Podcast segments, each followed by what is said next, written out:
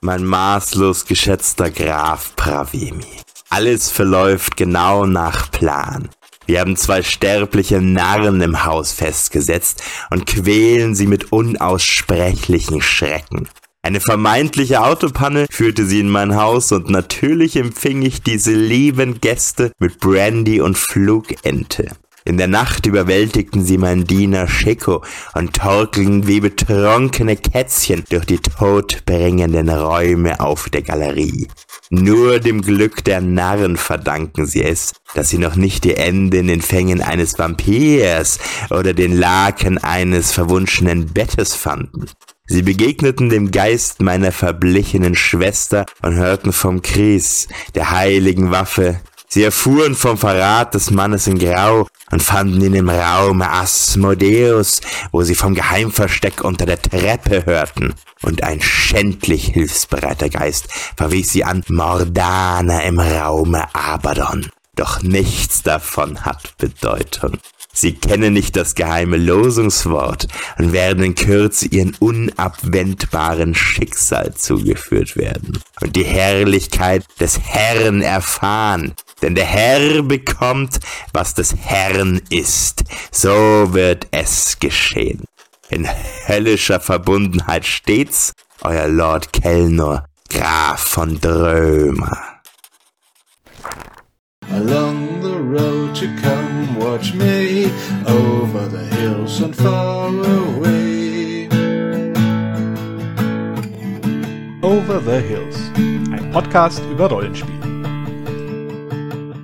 Ah, schon gemütlich hier auf dieser Galerie, gell? Ja, die Galerie hat mir schon immer am besten gefallen. Ich weiß ja nicht, wie du so zu Prokrastination stehst, aber bevor wir jetzt in diesen Abaddon-Raum reingehen, meinst du, können wir vielleicht noch kurz drüber sprechen, was uns passiert wäre, wenn wir in diesen unbeschrifteten Raum vor uns gegangen wären oder links in diesen Belial-Raum? Ja, die anderen am Feuer, die haben ja so ein paar Sachen gesteckt, ein paar geheime Infos und die können wir natürlich auch teilen mit unseren Hörern. Die sollen ja bezeugen, was mit uns passiert ist, wenn wir es nicht rausschaffen. Am besten fängt man mit unbeschrifteten Räumen an. Wären wir durch diese Tür gegangen, dann wäre das erstmal gar nicht so schlimm gewesen gewesen. Denn man hat es nicht für nötig befunden, diesem Raum einen Namen zu geben. Und das ist einer, der gar nicht mal unkuschelig ist. Denn es ist ein Schlafzimmer, schön hergerichtet. Ein Feuer brennt im Kamin. Das ist an sich erstmal heimelig. Ne? Und da gibt es einen Schrank und da gibt es ein Bett. Und da ist was angerichtet am Nachttisch. Das sind eigentlich beste Voraussetzungen. Nicht springt uns an, nicht schreit uns ins Gesicht. Äh, wir haben keine Furcht und da ließ es sich eigentlich so ein bisschen verweilen. Ist das so ein Safe Room? Wie bei Resident Evil oder so? Steht da eine Schreibmaschine vielleicht? Na, vielleicht haben wir hier einen Checkpoint erreicht und wir können speichern oder sowas in Art. Und das nachdem wir gerastet haben. Im Höllenhaus gibt es keinen Safe Room außer die Galerie. In diesem Raum könnten wir so ein bisschen naschen an den Viktualien, die da auf diesem Tablett angerichtet sind. Und das wäre gar nicht mal schlecht, weil wir würden Stärkepunkte und Glück dazu bekommen. Aber wehe, wir hätten uns diesem Schrank genähert, der dort ist, und hätten da hineingesehen, in der Hoffnung, vielleicht so eine britische, doppelläufige Schrotjagdflinte zu finden. Die muss ja noch irgendwo sein. Vielleicht in diesem Schrank? Nein, denn in diesem Schrank sind zwei Skelette, die schreiend sich auf uns stürzen mit einem Jumpscare sondersgleichen. Was wissen wir als alte D&D-Veteranen? Gegen Skelette sind Sachen wie Brieföffner und Messer ziemlich scheiße, weil die machen Piercing-Damage und huhu, da wäre es uns übel ergangen. Ein Schrank mit Skeletten, ein Bett und Naschereien auf dem Nachttisch. Wenigstens haben wir keine Furcht. Ja, wobei, die Skelette verursachen auch Furcht. Ja, aber was für Skelette das sind? Hast du dir mal das Artwork genauer angeschaut? ja. Ein Tourist und ein Hosenträger, Charlie.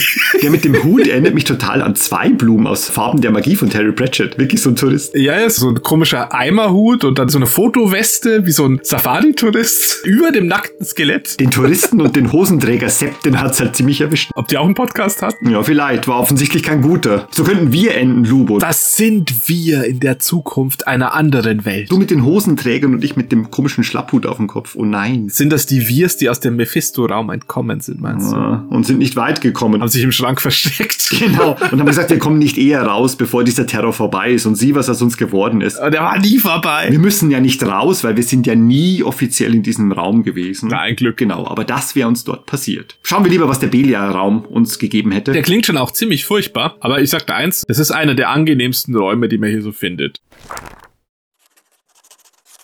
Belial, Belial ist nach dem Bartholomäus-Evangelium ein in der Hölle gefesselter Dämon, der als Urheber alles Bösen in der Welt gilt. Sein Name wird in Folge oft als Synonym mit dem biblischen Teufel verwendet. Doch auch in rabbinischen Erzählungen tauchte Belial bereits auf. In mittelalterlichen Überlieferungen tritt er oft als juristisch bewanderter Vertreter Satans auf, der die Heiligen oder Jesus selbst anklagt.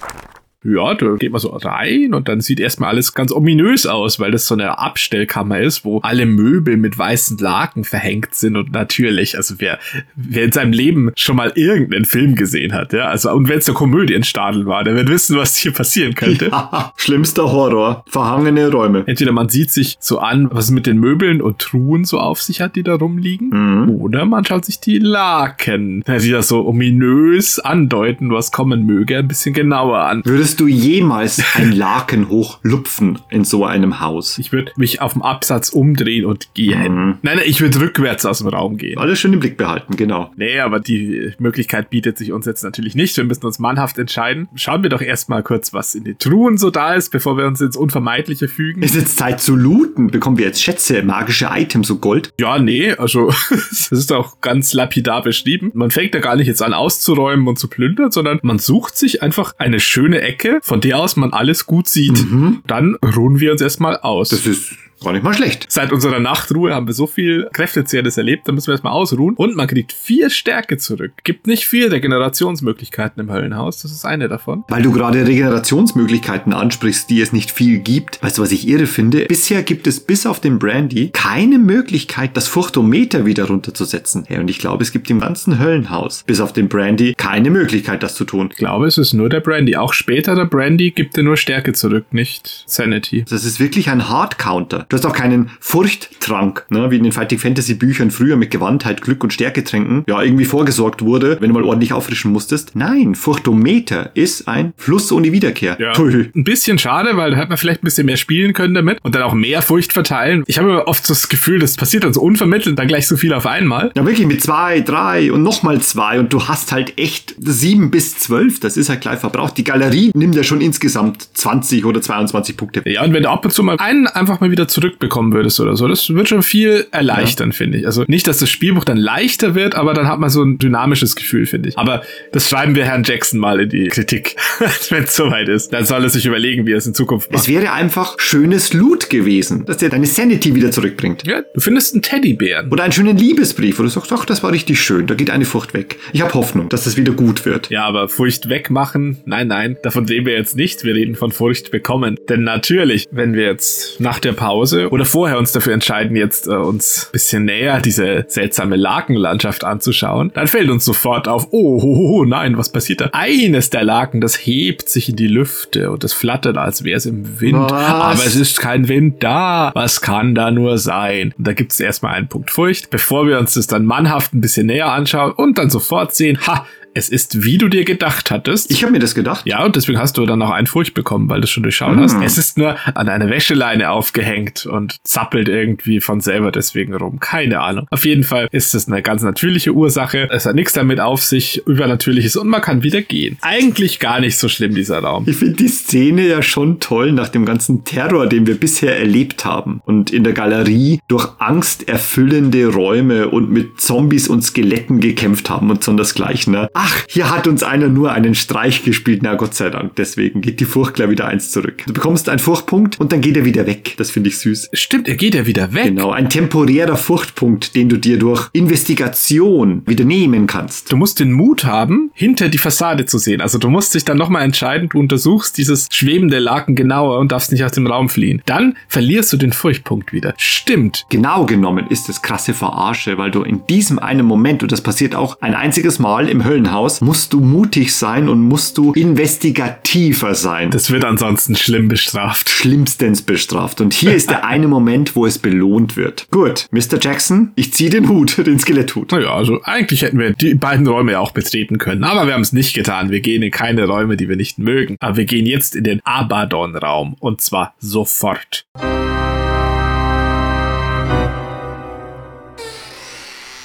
Hey, Lubo, da, schläft eine alte Frau in dem riesigen Bett. Oh Gott, wo sind wir denn jetzt gelandet? In der Seniorenresidenz? Vielleicht ist das die Mutter von dem Grafen. Du, ich weck sie mal auf. Vielleicht kann die ihn ja zur Vernunft bringen. Äh, ha hallo? Sie da? Äh, nicht erschrecken. Ah! Die, die ist tot, die, die ist tot, die ist tot. Leiche, Leiche, Leiche, Leiche, Leiche. Wie könnt ihr es wagen, hier einzudringen? Mit Verlaub, äh, gnä Frau, wir kommen aus diesem Haus nicht raus. Ganz wilde Geschichte, wissen Sie. Ich kann Ihnen das erzählen. Alles begann damit, dass wir mit dem Auto aus Deutschland hierher gefahren sind. Für Gesindel wie euch habe ich genau die richtige Medizin.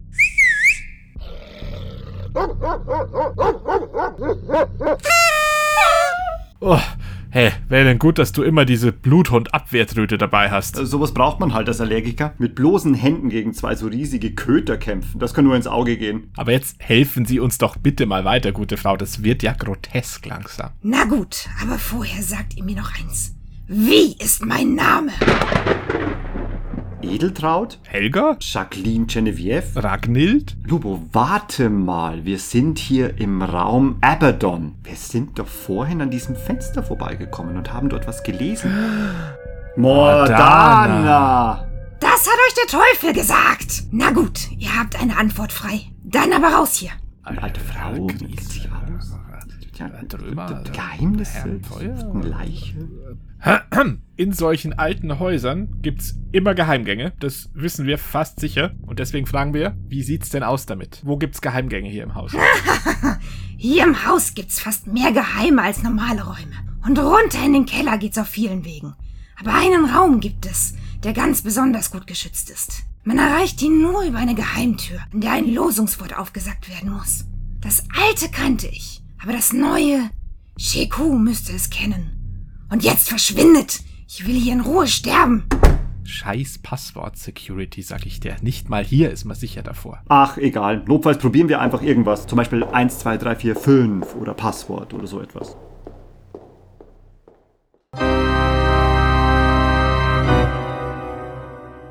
Das war jetzt ganz schön viel auf einmal. Moment, ich muss mich kurz sammeln. Also, wir haben Wichtiges erfahren. Wir müssen die Treppe finden und wir müssen nach einem Geheimgang suchen. Und wir brauchen ein Losungswort, richtig? Ja, aber das kennen wir noch nicht. Verdammt, wo sollen wir jetzt ein Losungswort herbekommen? Naja, sie meinte ja irgendwas über Sheku, dass der vielleicht was weiß.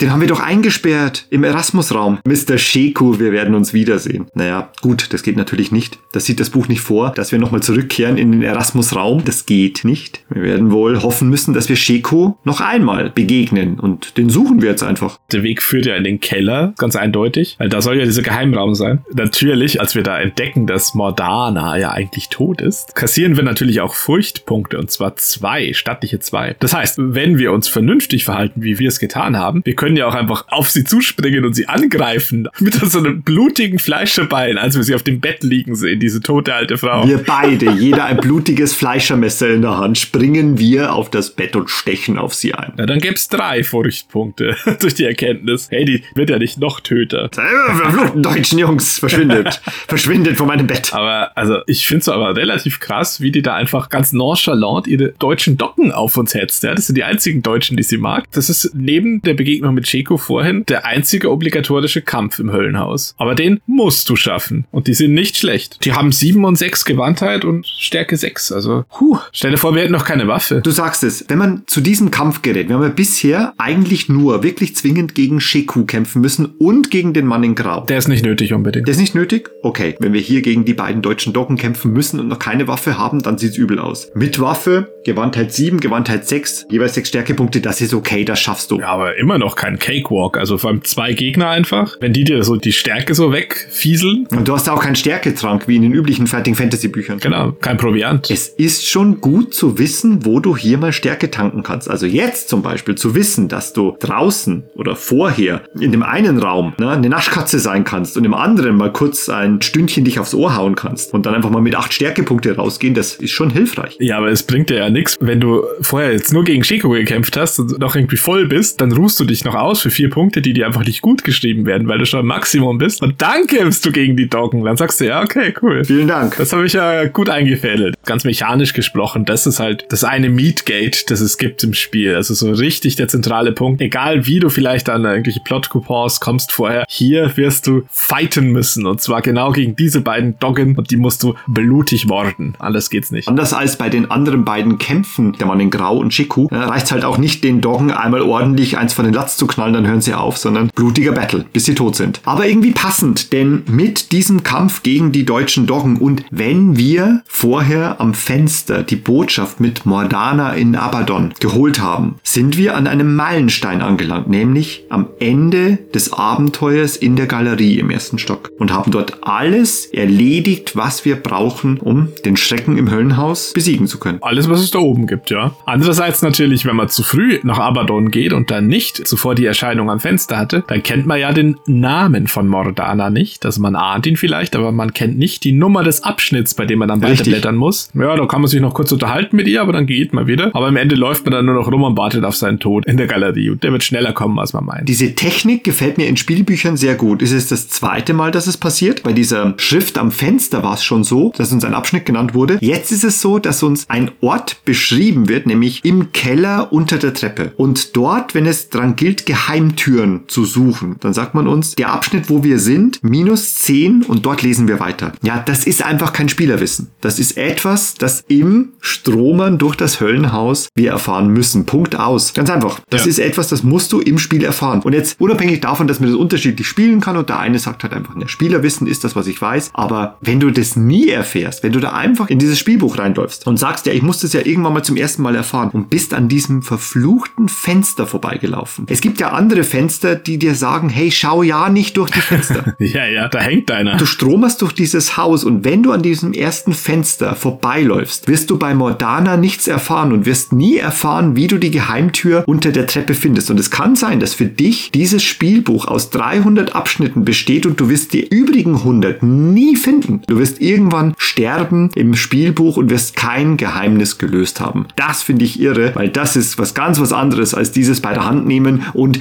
ich führe dich schon zum letzten Abschnitt, wie es teilweise halt modernere Spielbücher mittlerweile auch schon tun. Die Anweisung ist ja relativ konkret, die wir da erhalten. Wenn wir die richtige Frage stellen, weil wir können Mordana ja mehrere Dinge Da fragen. können wir auch noch Fehler machen, weil wir können sie nur eine Sache fragen. Genau. Das ist leider wieder so eine Stelle. Bei Sheku vorher war es schon so, den konnte man nur nach einer Sache fragen von drei möglichen, ohne dass es irgendwie so richtig erklärt würde, warum der jetzt nur eine Antwort gibt, Ja. nachdem wir ihn niedergeschlagen haben. Genauso wie, warum kann ich jetzt nur eine Schublade öffnen von den zwölf und so weiter. Du kannst nämlich nochmal nach dem Mann in Grau fragen, wenn du das noch wissen willst. Und du kannst fragen, um was es so geht heute Abend, was denn da so gefeiert wird. Was ist denn in diesem Haus los heute? Das kannst du von Mordana erfahren. Aber viel wichtiger ist, wie sieht es mit Geheimgängen und Geheimräumen in diesem Haus aus? Das ist das, was wir wissen wollen. dann gibt sie uns halt auch genau diese Information. Wenn wir an einem Abschnitt sind, wo wir denken, dass der Geheimraum sein könnte, dann zählen wir zehn runter und dann sind wir vor Ort. Dann finden wir das, was wir suchen. Wenn man Mordana nach dem Mann in Grau fragt, Ja, was sagt sie uns da? also dann sagt sie erstmal, ja, ich weiß jetzt nicht genau, wen du meinst, aber es gibt da einen im Keller, der da festgehalten wird, im Kerker. Wir haben den ja schon gefunden, Okay. den Mann in Grau. Oder haben wir ihn gefunden?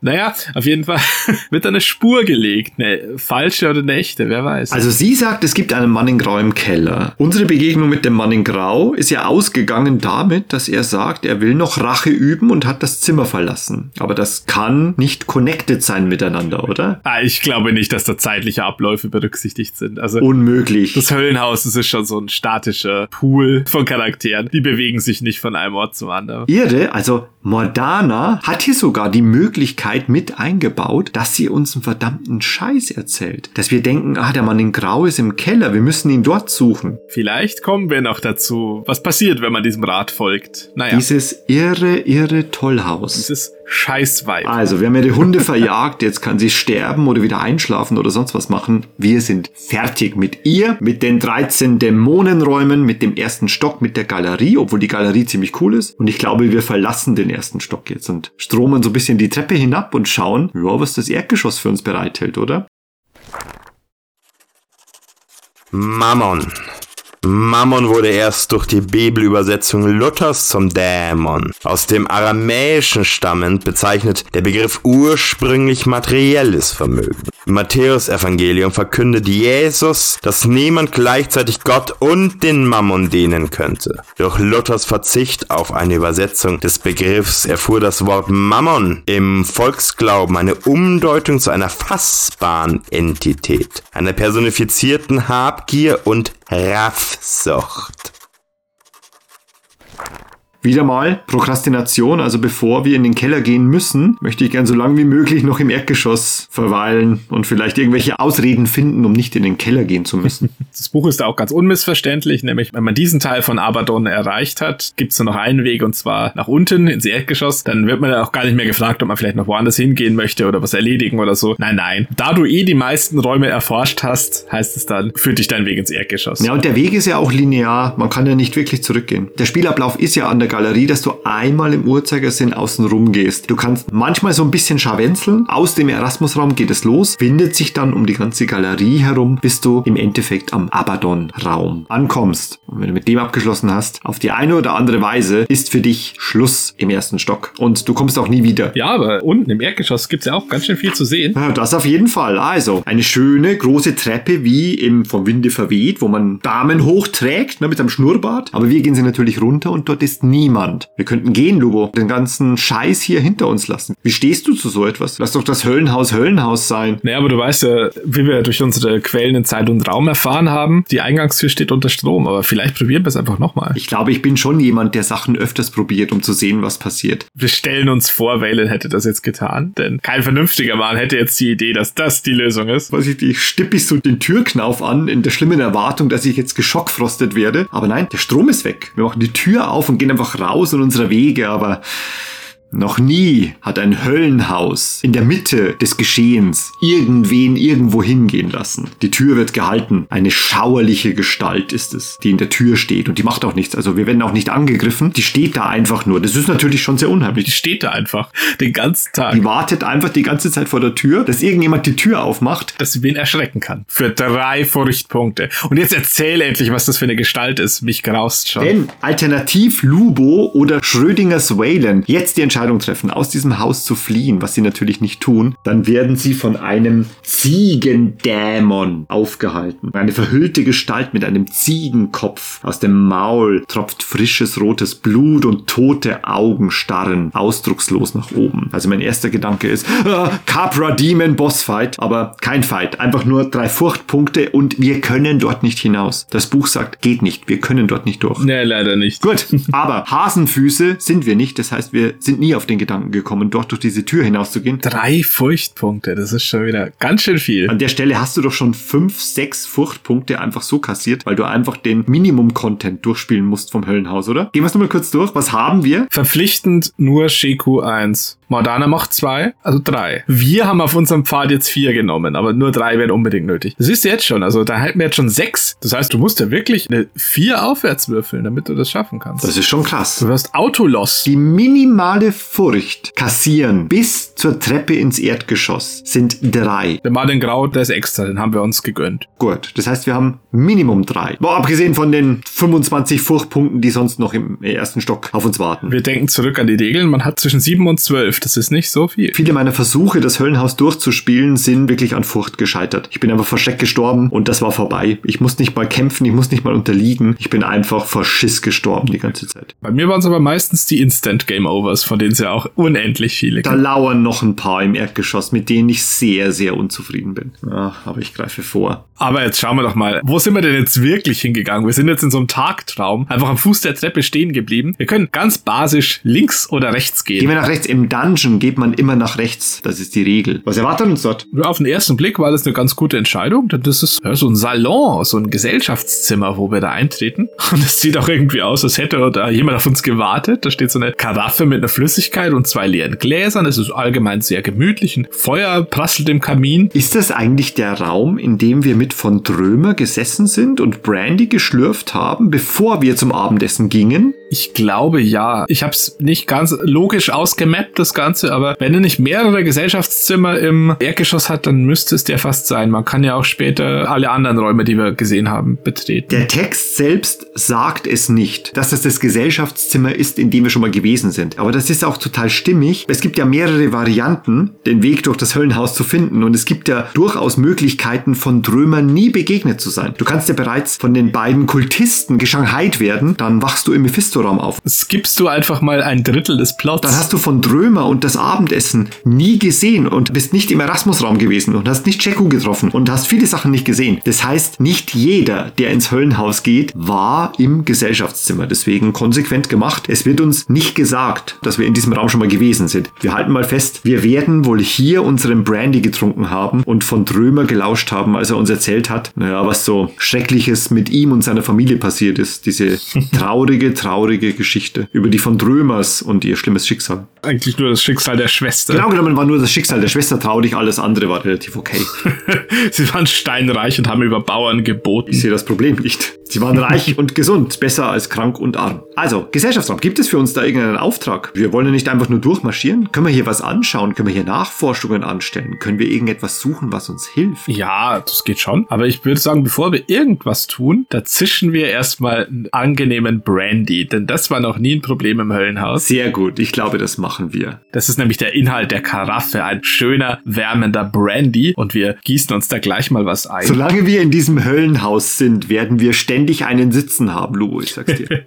ist die einzige Art, da wieder heil rauszukommen. Aber wir haben es vorher schon angedeutet, es ist leider nicht der gute Sanity wiederherstellende Ja. Brandy, also der die Furchtpunkte reduziert, den wir schon mal getrunken haben. Nein, nein, es ist der kräftigende, rustikale Brandy, der gibt einem drei Stärkepunkte zurück. Ja, der schmeckt torfiger irgendwie, weckt Lebensgeister, aber macht dich nicht geistig wieder fit. Gut, aber trotzdem, wir haben viele Möglichkeiten, hier schon Stärkepunkte verloren zu haben. Das nehmen wir gerne. Drei Stärkepunkte nehme ich mit Kusshand. Ja, ich hätte lieber Furchtpunkte geheilt, muss ich sagen. Ja, natürlich. Eigentlich immer lieber, weil in der Regel, wenn du kämpfst, dann bist du eher auf so einem Pfad, wo du sowieso verloren hast. Also, Da gehörst du gar nicht hin. bis auf die beiden Docken und Chico vielleicht. Genau, du sollst nicht kämpfen. Was soll das auch? Genau. Da ist auch schön im Fließtext noch versteckt, so ein Wie Detail. beim Knoblauch, genau. Ja, genau, wie beim Knoblauch, dass man sich, wenn man möchte, ein bisschen Brandy in so einen kleinen Flachmann abfüllen kann und mitnehmen. Warum solltest du es ausschlagen? Warum? Wähle, warum? Vielleicht sind wir von Robert Wolf so verwöhnt, weil uns der das immer an die Seite des Buches geschrieben hat. Das ist immer noch so unerreicht schön. Ich habe auch das beinahe überlesen. Ich habe damals den Knoblauch schon überlesen, weil er einfach nur so sneaky im Fließtext drin stand. Und auch hier wieder, das steht so nebenher dort, hey, es gibt keinen wichtigeren Gegenstand als diesen Flachmann mit dem Brandy. Ohne diesen Flachmann ist das Buch nicht zu lösen. Irre, das heißt, ihr könnt es einfach übersehen. Ihr seid da und denkt, ja, ich trinke, aber Item-Management habe ich sowieso schon aufgegeben, weil es gibt kein Grund-Item-Management zu betreiben. Ich habe eine Waffe, ansonsten interessiert mich nichts. Ich habe mal ein Stück Seil gefunden, hurra. Mein Inventar habe ich seit Ewigkeiten nicht mehr aufgeschlagen. Es kann sein, dass du das einfach übersiehst. Aber das ist scheiße, weil dann ist das Finale nicht zu erreichen. Aber wir sind schlau und wir lesen Fließtext und das heißt, wir haben jetzt im Inventar einen Flachmann mit Brandy. Ja, sehr köstlich, sehr köstlich. Dann nippen wir immer so ein bisschen verstohlen, während wir auf dem Weg durchs Höllenhaus sind. Aber das ist ja noch nicht alles. Der Raum ist ja ein Füllhorn der Gegenstände und Möglichkeiten. Wir können nämlich noch das Regal untersuchen oder den Kamin. Das Regal oder den Kamin. Stöbern wir erstmal auf dem Regal rum, oder? Ja, ist besser wahrscheinlich. Das ist auch nicht so spektakulär. Da findet man halt einen silbernen Dolch. Der ist eine bisschen schlechtere Waffe mit plus zwei. Naja, nehmen wir halt. Es ist ein Silberdolch. Nehmen wir ihn mal mit. Vielleicht gibt es Werwölfe zu töten. Es gibt hier Werwölfe, jetzt sei mal realistisch. Die Werwölfe des Erdgeschosses führen Krieg gegen die Vampire des ersten Stockes. Das wäre wiederum eine Entdeckung, die wäre kein. Wir hassen den Scheiternraum und seine Bewohner.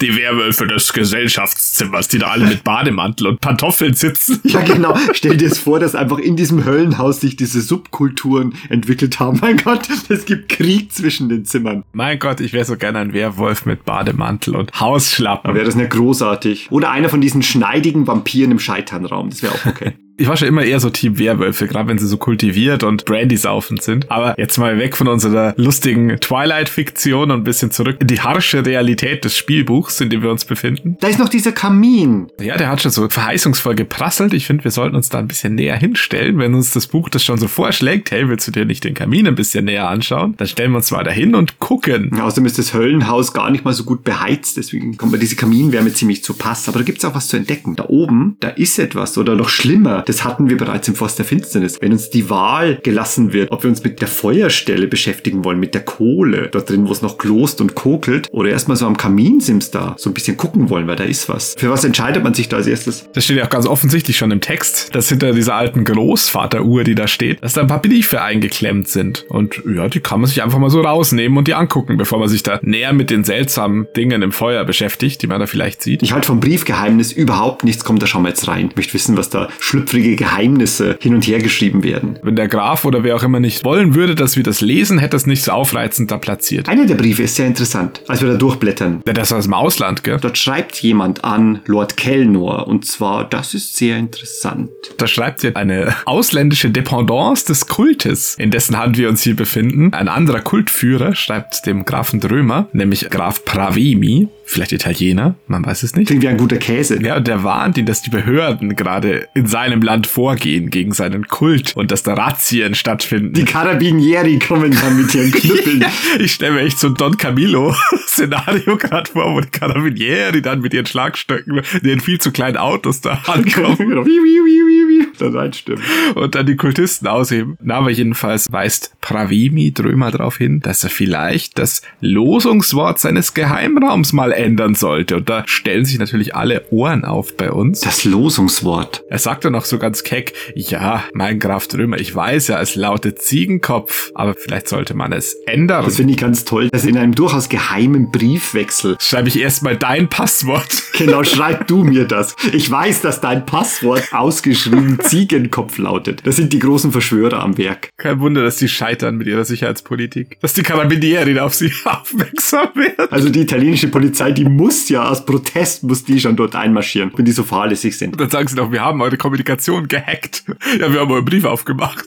Da stand alles drin. Passwörter, Kontodaten. Ihr habt uns alles erzählt, genau. Namen der obersten zehn Kultisten. Aber den Klamauk beiseite, das ist der erste Hinweis auf das Losungswort, den wir bekommen, korrekt? Mordana hat gesagt, dass es ein Losungswort gibt, aber wir haben noch kein Indiz dafür gehabt bisher, wie das Losungswort sein könnte. Und richtig. jetzt wissen wir, dass es Ziegenkopf ist. Oder war zum Zeitpunkt, als der Brief geschrieben wurde. Richtig. Und das kann schon eine Weile her sein. Wisst ihr, aus den italienischen Bergen hier zu uns geschickt wird nach England, das kann ja dauern, zumal in den 80ern. Wäre es eine E-Mail, dann wäre es klar. Dann würden wir jetzt sofort Ziegenkopf ausprobieren. Gut, also Hinweis auf ein Losungswort. Ziegenkopf ist oder war es. Vielleicht hat Lord Kellnor es geändert mittlerweile. Wir wissen aber nicht, in was er es geändert hat, denn seine postalische Antwort finden wir nicht. Kein Durchschlag dabei. Genau. Und Lord Kellnor hat noch keine Zeit gefunden, hier mal zurückzuschreiben an den guten Lord Pravimi, inklusive Durchschlag. Pravemi ist echt auch der Typ, der schreibt seine PIN auf die Rückseite der Karte. Vielleicht hätte er sie einfach dann aufbewahrt, dieses Schreiben, in dem das neue Passwort drin steht oder so. Naja, Alles andere sind Rechnungen oder Werbung. Postwurfsendungen werfen wir gleich mal ins Feuer. Ah, das Feuer, du sagst es. Wir haben immer noch die Möglichkeit, uns dem Kamin nochmal zu nähern und dort genauer hinzuschauen. Das ist doch das Letzte in dem Zimmer, was zu untersuchen. Sich anbietet, wir können es sonst einfach nur noch verlassen. Und das wollen wir nicht. Wir wollen ja alles untersuchen. Wir sind gewissenhafte Spuk-Schlossuntersucher. Und als wir uns dem Kamin nähern, wird gleich offenbar, ohne dass wir weitere Abschnitte blättern müssen, dass dort sofort etwas entdeckt wird. Wir finden nämlich oben am Kaminsims, hinter einer kleinen Schnitzerei, einen Knopf im Kaminsims. Haha. Ja, haha, sagst du, einen Knopf, den drücken wir ja sofort. Würden wir sofort drücken, wenn uns nicht etwas aufhalten würde. Denn jetzt passiert etwas. Und als würde das Feuer selbst uns aufhalten wollen, wird es plötzlich quicklebendig und knistert und knackt und leuchtet hell auf und plötzlich springen da zwei Gestalten heraus, feurige Geisterwesen, die drohend auf uns zukommen und uns verscheuchen wollen. Wellen, vielleicht müssen wir jetzt nochmal kämpfen. Feuerelementare. Wir blicken beide runter auf unsere blutigen Fleischermesser und sagen, naja, Feuergeister können wir wohl schlecht zerschneiden mit unseren Fleischermessern. Ich sagte eins, wir müssen uns etwas anderes überlegen. Wir haben doch diesen Brandy, vielleicht Flüssigkeit. Wir müssen doch Flüssigkeit auf Feuergeister schütten. Ist das nicht eine Idee? Ja, lass mal den hochprozentigen Alkohol nicht ins Feuer kippen. Vielleicht ist das nicht die beste Lösung. Vielleicht gehen wir einfach langsam zum Fenster zurück.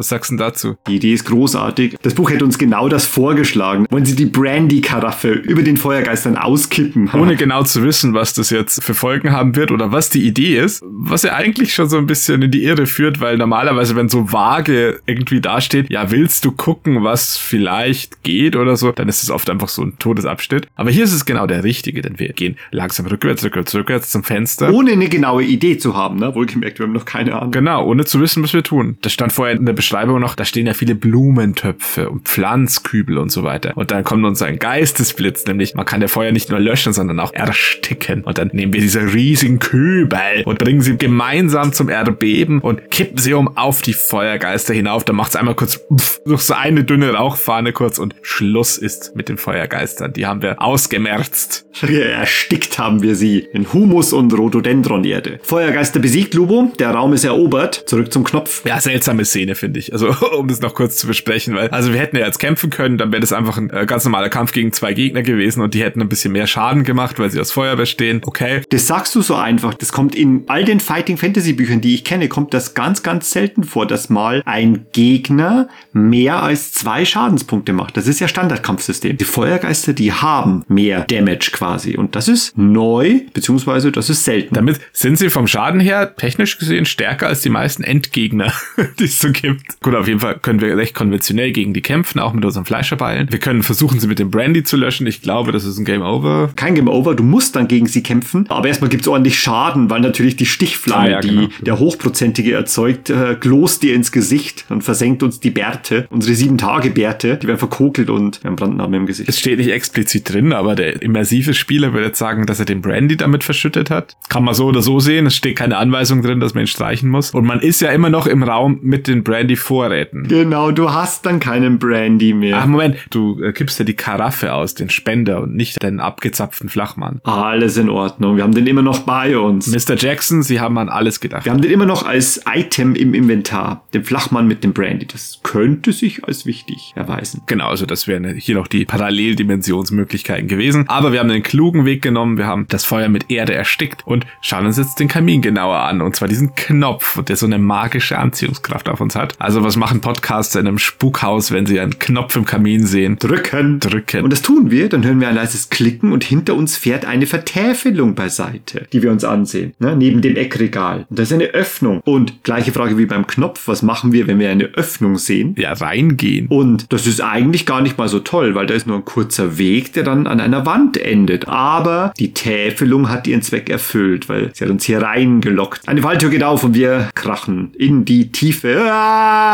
Jetzt gehen wir doch in den Keller. Ist das ein Deathscreen, Lubo? Nein, nein, das ist wieder so eine Adams Family Falle, aber eine gute, denn die ist so vorgesehen von der Handlung. Fallen wir und stürzen hinunter in den Keller sehr tief, schlagen auf sehr unsanft und der Aufprall, der ist so hart, dass wir Furcht erhalten. Wir liegen kurz dort, wo wir liegen und dieser eine Moment, der ist so schlimm, wo wir uns einen Furchtpunkt gut schreiben, wo wir in uns hineinhorchen und an uns herunterblicken und schauen, ob irgendwo ein Knochen durchs Fleisch durch ist und wir jetzt ganz grausam zerbrochen und verstümmelt sind und das macht uns die ganze Furcht. Ich habe meinen während dem Flug erhalten. Du hast dich da schon vorsorglich gefürchtet. Ja, und wir verlieren auch noch einen Gewandheitspunkt, wenn wir nicht Glück haben. Naja, passiert manchmal. Das war's aber schon. Dann können wir erstmal so unsere schmerzenden Leiber erheben und uns aufrappeln. Aber es ist ja stockdunkel da unten, wo wir sind jetzt. Das Weiche, auf das wir gefallen sind, ist jetzt nicht ein Berg aus Leichen, die dort unseren Fall bremsen, sondern das ist einfach Erde und Stroh. auf das erste Fühlen ist es so unheimlich dort gar nicht. Also kein Leichenkeller oder keine Pestgrube, sondern einfach eine Kammer, die offensichtlich im Keller ist. Da hören wir es aber auch schon. Da schlurft mal wieder jemand des Weges auf uns zu von draußen. Oh je. Durch die verschlossene Tür hören wir das. Es kommt eine sehr lange Passage äh, mit vielen Abschnitten, wo wir uns ein bisschen entscheiden können, suchen wir da jetzt im Dunkeln nach Waffen. Ich habe so das Gefühl, das ist wieder so eine Passage, die da nachträglich eingefügt wurde, um ein paar mehr Abschnitte zu generieren, weil wir können das Glück versuchen, ob wir eine Waffe finden. Dann ist das ein Baseballschläger.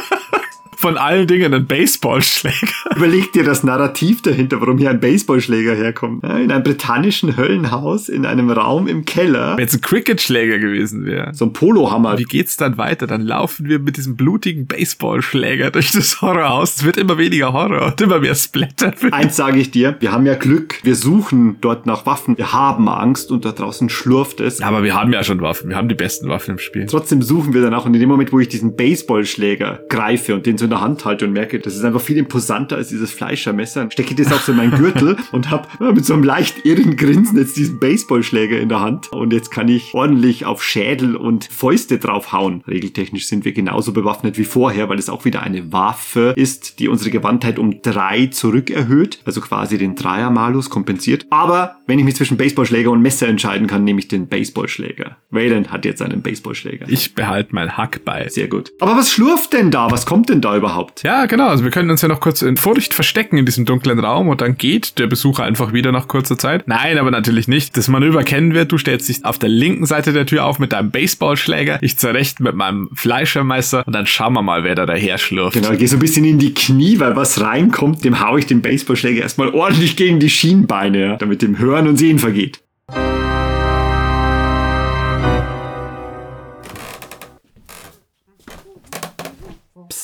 Da kommt einer.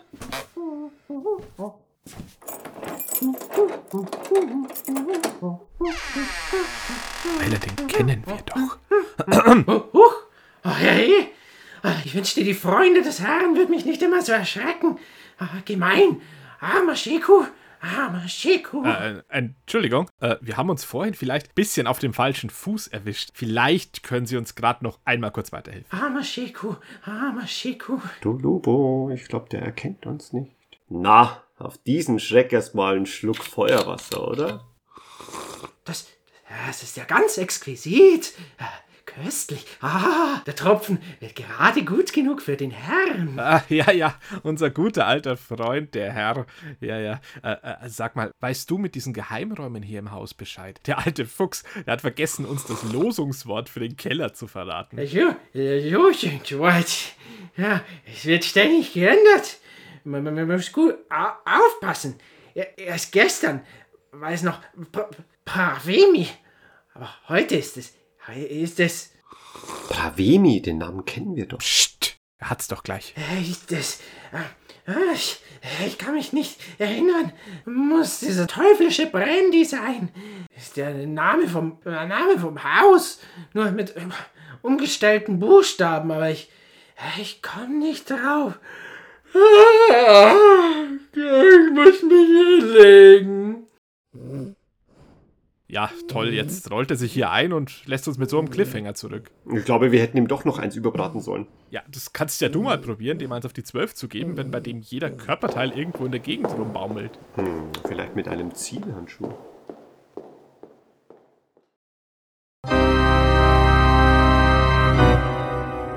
Über diese Szene müssen wir uns unterhalten. Die ist unendlich tricky. Dafür, dass die so plotkritisch ist, ist die schon sehr speziell. Das ist eigentlich eine der wichtigsten Knotenszenen in diesem ganzen Spielbuch. Denn es gibt eine große Wahrscheinlichkeit, dass du Sheko nie begegnet bist, wenn wir ihn ja eben nicht oben getroffen haben im Erasmus-Raum, sondern wenn wir zum Beispiel niedergeschlagen werden von den Kultistenbrüdern oder Weißwein getrunken hätten oder Käse. Ja, oder wenn wir uns einfach schlafend gestellt hätten, als er zur Tür reinkommt. Das geht ja auch. Stimmt, und da wären wir ihm auch nie begegnet. Es gibt viele Arten, ihn zu vermeiden. Nur wenn man wahrheitsgemäß sagen kann, dass man Cheku schon mal begegnet ist, hat man die Option, mehr von ihm zu erfahren. Und diese Option hat man auch nur, wenn man ihm auf gut Glück äh, Brandy anbietet. Also man darf ihm auch nicht drohen, das geht nicht mit Gewalt. Ne? Man darf auch nicht nichts sagen. Man hat auch die Möglichkeit, einfach sich gleich zu trennen und seinem Rat zu folgen. Man darf ihn auch nicht fragen, was los ist, sondern man muss ihm einfach dumm Brandy anbieten. Du kannst so viel Fehler machen in dieser Szene. Da steht auch nicht irgendwie, ja, vielleicht lockert ja der Brandy seine Zunge, sondern einfach nur, willst du ihm Brandy anbieten? Genau. Oder willst du ihn fragen, was im Haus so vor sich geht? Auch das darfst du nicht machen. Genau. Und du darfst ihn nicht fragen. Du musst ihn Brandy selig machen. Nur dann erfährst du in-game, also erfährst du sozusagen im Spiel, dass das Passwort so heißt wie dieses Haus, nur irgendwie anders. Ja, und gestern war es noch Pravemi. Das heißt, jetzt wissen wir, Ziegenkopf wurde vielleicht geändert in Pravemi, heißt aber wieder anders. Wie heißt das Haus? Bertram. Gulliver oder so etwas. Oder Gloucestershire 42. Ja, ganz wichtige Szene und eine, die du auf so viele verschiedene Art und Weisen niemals sehen wirst. Das ist wieder so eine Szene, die bringt dir streng genommen Spielerwissen. Das heißt, wenn du jetzt mit dem schon besprochenen Mindset rangehst, zu sagen, was ich einmal weiß, das behalte ich, dann kannst du es auslassen. Dann ist alles nicht so hart. Aber wenn du sagst, ich will den einen sinnvollen, storygetriebenen Durchgang, dann musst du sie mitnehmen. Unbedingt. Es geht nicht anders. Im Prinzip ist das alles kein Problem. Selbst wenn du jetzt sagst, ich merke mir Wissen, das ich mir durch Playthroughs angeeignet habe, du musst ja trotzdem im Spiel mal an diesen Punkt gelangt sein, um diese Information zu bekommen. Du musst ja wie in einem Dark Souls Spiel, musst du dir durch Arbeit und durch Scheitern Schnipsel zusammentragen. Das zum Beispiel jetzt, das erfährst du halt wirklich nur, wenn du alles richtig gemacht hast. Wenn du ihm schon mal begegnet bist, wenn du den Brandy dabei hast, wenn du keine falschen Fragen stellst, wenn du ihm den anbietest, wenn du dann mit ihm redest, dann erfährst du genau diese Information. Und die ist nicht unwichtig. Aber ich finde den ganzen Aufbau ein bisschen seltsam, weil natürlich es gibt äh, verschiedene Möglichkeiten, wie du mit Sheku umgehst. Wenn du ihm das erste Mal begegnest, du musst ihn ja nicht im Zimmer einsperren. Richtig, genau. Aber wenn du ihn wiedererkennst, er erkennt dich nicht wieder. Also du kannst sagen, gut, der ist halt ein bisschen eingeschränkt geistig und so, aber das ist schwierig, finde ich. Also gar kein Erkennen blitzt da auf. So wird schon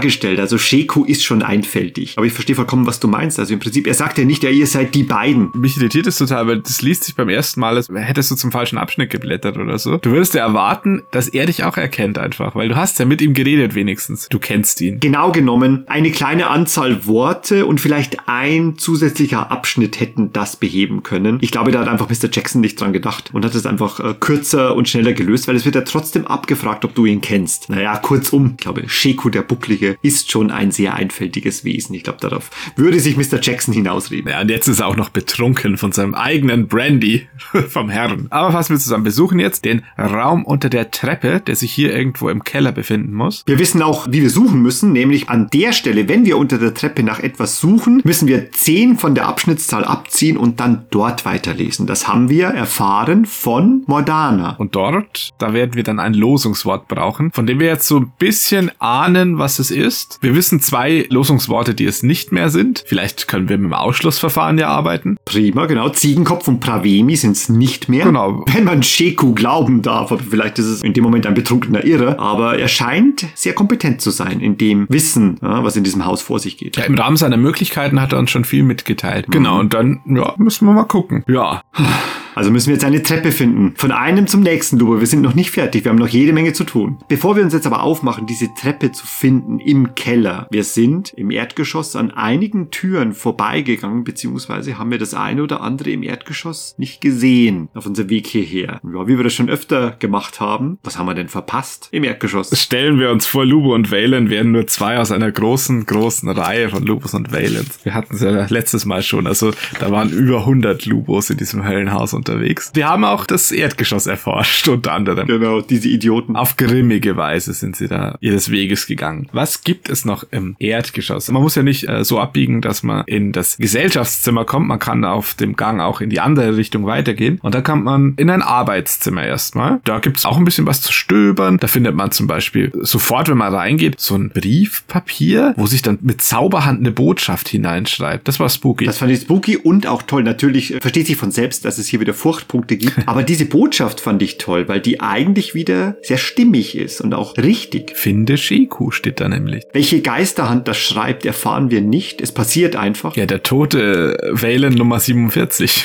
Wir in Geisterform spuken hier schon seit Ewigkeiten rum, genau, und schreiben das. Finde Sheku wird dorthin geschrieben. Furchtbar. In diesem Arbeitszimmer gibt es aber auch jede Menge Bücher. Da stöbert man doch gerne mal rum, oder? Ja, also wir finden keine äh, Paulo Coelho Gesamtausgaben, aber ein Buch über Hypnose und eins über Magie. Und die können wir jetzt dann aufmachen, wenn wir möchten und ein bisschen genauer untersuchen. Ja, wir sind Rollenspieler, wir sind Nerds. Natürlich schauen wir uns ein Magiebuch an. Ja, da, da stehen gewiss Hinweise drin, wie wir den Herrn bezwingen. Ha, natürlich nicht. Ja, Zauber, Lubo Zauber, ne? Es ist vielleicht ein magischer Almanach, wo wir Balsam Salabunde und Fulminictus Zauber beherrschen lernen. Das wäre doch was. Ja, ja, nix. Das ist einfach nur ein Trickbuch. Es ist ein Behälter. Nein. Da ist ein Talisman drin. Also das Buch ist hohl. Und da ist so ein Anhänger, ein Pentagramm mit einer eingeritzten Zahl. Ein Drudenfuß. Und der Hinweis steht dann auch daneben, dass der Drudenfuß ja große Macht über die Teufelsanbeter habe. Zum Glück steht auf dem Beipackzettel, wenn man diesen Drudenfuß anwenden möchte, wofür auch immer, dann muss man zu diesem Abschnitt blättern, der drauf eingeritzt ist, also zur 66. Sehr finster und verhängnisvoll. Ich finde diese Mechanik, die Mr. Jackson in diesem Buch des Öfteren verwendet, ganz toll, weil sie im Gegensatz zu direkten Abfragen einfach wirklich und echt Möglichkeiten verbirgt und du nicht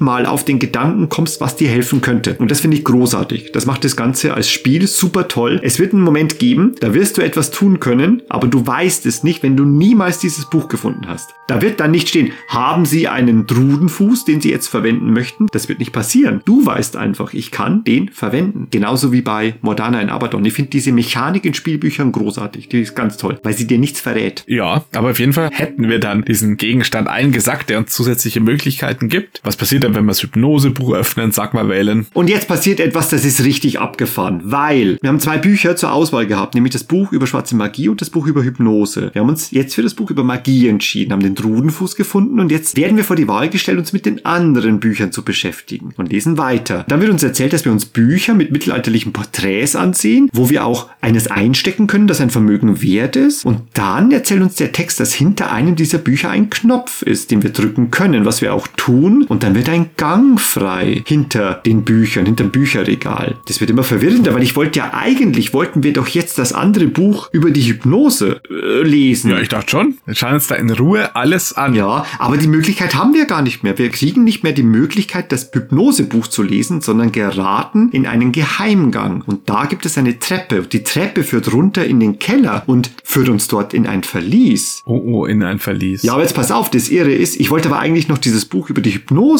wollte ich eigentlich lesen. Was ist da passiert? Ja, dann musst du wahrscheinlich einfach sofort das Buch über Hypnose lesen und nicht erst das schwarze Magiebuch. Mach das mal. Ja, hier haben wir nämlich ein ganz, ganz äh, seltsames Abschnittsdesign. Wir kehren kurz zurück zu der Auswahlmöglichkeit, das Buch über schwarze Magie oder das Buch über Hypnose. Wählen wir hier nämlich das hypnotische Buch, dann werden wir in die Fallstricke eines hypnotischen Angriffs gezogen, denn das Buch, das ist wahrlich vom Bösen beseelt. Und wir müssen uns dem Buch stellen. Und nicht nur dem Buch, sondern auch dem bösen Auge, dem bösen Blick, das darin ist. Und wir werden hineingezogen und müssen unsere Gewandtheit prüfen. Und das ist jetzt nichts Lapidares, wo wir mit ein paar Furchtpunkten wieder rauskommen und ein paar Stärkepunkten Verlust oder sonst etwas, sondern hier geht's wirklich ans Eingemachte. Wenn wir das nicht schaffen, ist Deathscreen und das Buch Es saugt uns in das Auge. Ah, und dann sind wir das Auge. Unsere Seele nährt den Geist, der in dem Buch wohnt. Genau. Unser Wille wird überwältigt und unser Körper wird in das Auge gesogen. Na, das möchten wir nicht. Ich werde nicht so gern gesogen. Nein, überhaupt nicht. Und wenn wir diese Gewandheitsprobe aber schaffen, können wir aus dem Raum türmen. Aber auch nur das. Aber nur das. Und wir können diesen Geheimgang nicht mehr finden. Lubo, was ist das für ein seltsames Abschnittsdesign? Ja, deswegen mag ich solche Räume nicht, wo man viele Sachen zur Auswahl hat, aber immer nur eine oder ein paar nehmen kann, weil dann irgendwie Dinge passieren, ohne so recht erklärt zu werden. Wirklich seltsam. Also ganz, ganz, ganz komisch. Verschiedene Sachen passieren, je nachdem, mit was man anfängt. Und das stimmt ja nicht. Das steckt in dieser Szene ja nicht drin. Sei es wie es sei, ein komisch designter Raum, durch den man technisch gesehen in den Keller kommen kann, ins Verlies. Oder man kann sterben oder man kann einfach wieder türmen. Das Verlies und den Keller sehen wir an anderer Stelle nochmal, würde ich sagen. Was gibt's denn noch, wenn man weitergeht? Man kann ja jetzt raus aus dem Arbeitszimmer nochmal. Richtig? Zurück auf den Flur. Und ein bisschen mehr, genau, sich die Gänge ein bisschen weiter anschauen. Und da ist unter anderem dann auch, da kommen wieder so ein paar so Türen. Hier sind einige verschlossen, das sei erwähnt. Also es kommen jede Menge Türen. Aber es ist bei keiner jemals ein Hinweis, was sich dahinter verstecken könnte. Es ist immer nur links eine Tür, rechts eine Tür. Was tust du? Richtig. Kein weiteres Indiz. Und das beäuge ich kritisch. Und zwar mit folgendem Grund. Denn es gibt nämlich eine Tür, die führt uns an einen Ort, der ist gar nicht mal übel auf den ersten Blick. An diese Tür kommen auch durch viele Wege, weil ab und zu kommt man dann auch an so Stellen wie, ja, du kannst jetzt links oder rechts gehen. Ja, rechts ist leider verschlossen, wenn du es wählen willst. Du musst links gehen. Und das ist dann stets die Tür, die führt in die Küche.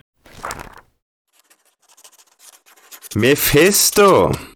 Der Name Mephisto oder Mephistopheles ist ein poetisches Alias für den biblischen Satan und wurzelt in der Literatur. Es existieren verschiedene Theorien zur Herkunft des Namens. Mephistopheles lässt sich valide aus dem Hebräischen, Griechischen und Latein herleiten. Die Bedeutung reicht dabei von Zerstörer und Verderber über Feind des Lichts bis hin zu der den Gestank liebt.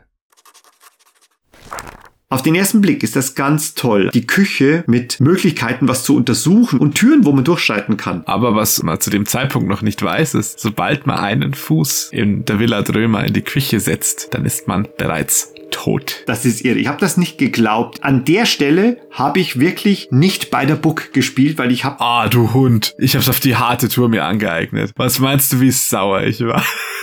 Wahnsinn. Ich habe das einmal gespielt, vielleicht sogar zweimal und dann habe ich gesagt, Moment, ich muss diese Szene analysieren, sonst finde ich keine Ruhe mehr. Naja, erzählen wir Stück für Stück, was hier passieren kann. Also wir sind in einer Küche. Messer, Tiegel, Pfannen, gut aufgehängt, eine gut sortierte Küche. Also erstmal überhaupt nicht schlimm. Großes Spülbecken, großer Herd, ein Kühlschrank, mächtiger quadratischer Tisch, also ein ganz heimeliger Ort. Erstmal überhaupt nicht schlimm. Ja, und ein großer Schlüsselbund auf dem Herd. Das ist ja ominös. Genau, ein großer Schlüsselbund auf dem Herd und zwei Türen, die uns weiterführen. Es ist wie in einem Adventure und du kommst in einen Raum, da sind zwölf Hotspots. Und alles sind nützliche Dinge, die du nehmen kannst oder so.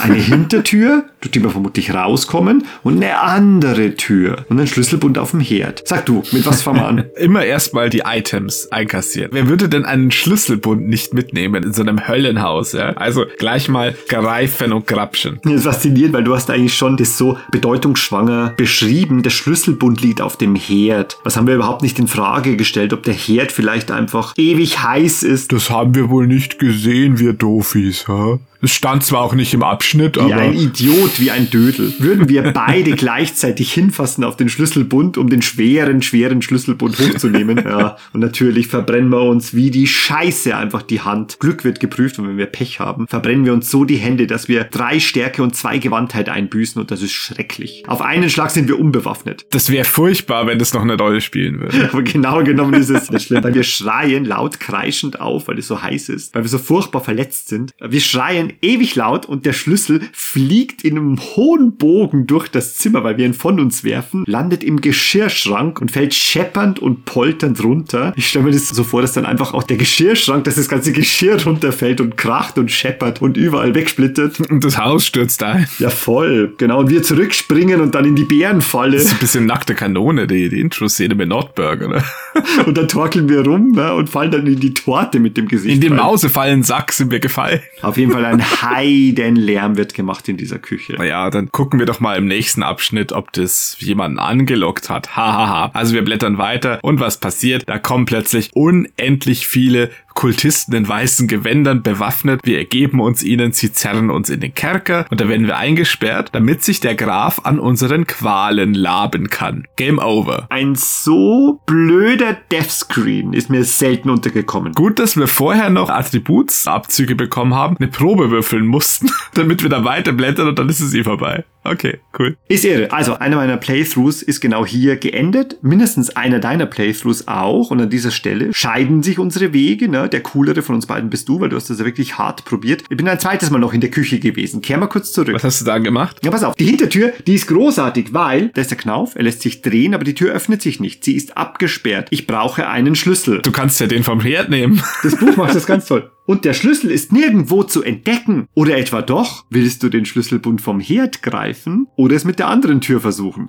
Naja, also, Mr. Jackson, jetzt hören Sie mal. Im vorigen Playthrough habe ich mir den Schlüssel geholt und das war ein Dead End. Also, jetzt muss ich ja zwangsweise nach der anderen Tür sehen. Ja, und das führt dann schon zur letzten Option, nämlich diese ominöse andere Tür. Die ist nicht verschlossen. Das ist eine Speisekammer. Aber die ist nicht leer. Die ist Gott sei Dank nicht leer, die ist prall gefüllt und zwar in der Speisekammer steht bewegungslos ein grässliches Wesen in zerfetzter Kleidung. Gesicht und Hände sind halb verwest, Tod dringt aus dieser Speisekammer raus. Mit einer langen Zunge will er uns erwürgen. Yeah. Ist so ein Demon of Gluttony ist dort drin eingesperrt in dieser Speisekammer und der hat nur auf uns gewartet. Jetzt wird's noch mal wild, weil das ist so ein schrecklicher Anblick, da kassieren wir erstmal zwei Furchtpunkte. Und wenn wir jetzt noch nicht vor Angst gestorben sind, dann nehmen wir uns automatisch ein Küchenmesser und das macht plus drei. Also eine der vielen plus drei Waffen im Haus. Wir bewaffnen uns also für diesen Kampf, der jetzt kommt. Jetzt kommt ein Dämon. Der Dämon hat Gewandtheit 8 und Stärke 7, also ein grundsolider Kampf. Er ist ein bisschen stärker als Chico. Genau. Und es ist sogar ein etwas interessanterer Kampf. Sobald wir die zweite Wunde kassieren, dürfen wir einen separaten Abschnitt lesen, denn irgendwas ist besonders an diesem Kampf. Die lesen wir dann natürlich noch, weil wir kämpfen und ringen und werden natürlich verletzt vom Dämon. Wenn du zweimal verwundet worden bist, dann stellst du fest, ah, oh nein, oh nein, meine Glieder werden schwer. Dieser Dämon lähmt mich mit seinen Wunden, die er mir schlägt. Das sollte mir lieber nicht noch zweimal passieren. Und dann kriegst du so einen Hinweis, wenn du jetzt insgesamt viermal von dem Dämon getroffen wirst, dann bist du sofort tot. Und jetzt geh zurück und kämpf weiter. Krass, Bossfight, Lubo. Wir haben so so einen Mittelboss erwischt. Vorgezogener Endboss. Vielleicht haben wir so einen Shortcut gefunden. Ne? Spannend, okay. Wir kehren zurück und battlen das jetzt mit ihm aus. Wir müssen weiterkämpfen, ja. Und schaffen es natürlich gerade noch, weil wir nicht, dann sterben wir und probieren es halt dann nochmal. Hm? Spielen bis dahin und sterben dann hier nochmal. Aber wir müssen den besiegen, weil das ist so spannend und ich glaube, da wird etwas ganz Tolles passieren. Mit dem letzten Messerstich oder mit dem Baseballschlägerhieb. Mit dem Messer, ne, pinnen wir so seine Zunge fest auf den Boden und zertrümmern mit so einer riesigen Kasserolle. mit Bratpfannen geben wir im Nasenstüber Dämonenschädel schlagen wir ein. und stecken seinen Kopf in den Backofen und schalten und ein. wir treten nochmal hinterdrein. Na, also irgendwann kriegen wir ihn klein, wir zwei, und haben ihn besiegt. Und dann haben wir gewonnen, dieses Spielbuch. Ja, genau. Wir haben gewonnen, dass er in seinem Todeskampf noch solchen Lärm macht, der Dämon, dass ganz viele Kultisten angelaufen kommen durch den Lärm und wir zum gleichen Abschnitt wiederkommen, wo wir in den Kerker geworfen und dann zur Qualenlabung verwendet werden. Wir fassen zusammen von den drei Optionen, die wir haben, führen alle zum Tod. Und zwar nicht einfach nur so instant, sondern da wird man noch durch Abschnitte geleitet, durch Proben geführt Kriegt Mali, kriegt Boni, findet Waffen. kriegt Furcht dazu, trackt Sachen und hat dann vielleicht, weiß ich nicht, 15 Abschnitte oder sowas, die man sich ins Spielbuch noch reinschreiben kann, ja. Ich habe nicht so wenig Abschnitte, schau, ich habe eine ganz lange Küche. Ja, für den Arsch. Also zugegeben, also dieser Kampf gegen Dämon ist eigentlich ganz cool, wenn er irgendeine Bedeutung hätte, aber du bist ja schon tot. Ziemlich cool. Generell der Raum ist cool. Aber du bist ja zwei Abschnitte vorher schon tot. Deswegen, egal was du tust. Du kannst ja nicht mal die Küche verlassen. Du kannst sie nie wieder verlassen. Wir merken uns bitte alle ganz kurz, dass in dem Moment, wo du Abschnitt 118 aufschlägst, also in diese Küche gehst, ist das Spiel für dich vorbei und es ist nicht möglich, irgendetwas dran zu ändern. Du kannst den coolsten Tod noch wählen. Was ja schon der durch Dämon ist eigentlich, sagen wir mal ehrlich. Nicht der durch Schlüssel. Ich habe auf den Herd gefasst. Stell dir vor, du verlierst deine letzten Stärkepunkte dadurch, dass du dich am Herd verbrennst. Ich wollte mit dem Gesicht den Schlüsselbund nehmen. Gut. Das ist einer dieser berühmten Game-Over-Schläuche, die wir schon angeteasert haben. Es wird nicht der letzte sein. Aber jetzt beenden wir mal unser Was wäre wenn und kehren zurück in die tatsächlich erlebten Abenteuer, oder? Genau, wir stehen ja eigentlich im Keller. Wir stehen gerade auch so im Keller und schauen so in die Ferne und denken drüber nach. Was wäre wenn gewesen? Weil wir schnell zu Tagträumen neigen, stehen wir gerade im Keller und denken so nach, was- alles noch Tolles passieren könnte. Ja, und jetzt stehen wir da im Keller und ja, sind guten Mutes und auf der Suche nach Treppen. Der Keller hat eigentlich endlose Optionen für uns. Also wir haben Scheko zurückgelassen. Wir können jetzt ein bisschen durch den Keller stromern. Gänge entlang und in Räume, also in Kellerräume hineinspitzen, was ja eigentlich niemand, der noch klar bei Verstand ist, jemals machen sollte. Im Höllenhaus, in einem Keller, irgendwo in Räume hineinstöbern. Das ist ja eine beschissene Entscheidung durch und durch. Also eigentlich möchte man vor allem eine Treppe finden, denn unter der Treppe könnten wir was finden und auf der Treppe könnten wir wieder rauskommen und beides wäre großartig. Und weil ein Keller im Höllenhaus so unheimlich ist, werden wir uns überhaupt nirgendwo in irgendwelchen Räumen umschauen, sondern wir suchen diese Treppe und ich kann die am Ende des Ganges sogar schon sehen. Also lass uns dorthin aufbrechen. Augen zu und an allen Räumen vorbei. Egal, was wir draus hören. Ganz wichtig, Ohren zu halten, genau, dass wir keine Schreie hören und einfach weiter, weiter, weiter. Und wir kommen zu dieser Treppe und diese Treppe wurde uns bereits angeteasert. Die wurde uns von Sheku beschrieben, dass es dort nach oben geht, aber auch von Mordana in Abaddon. Aber diese Treppe, die wird gehalten.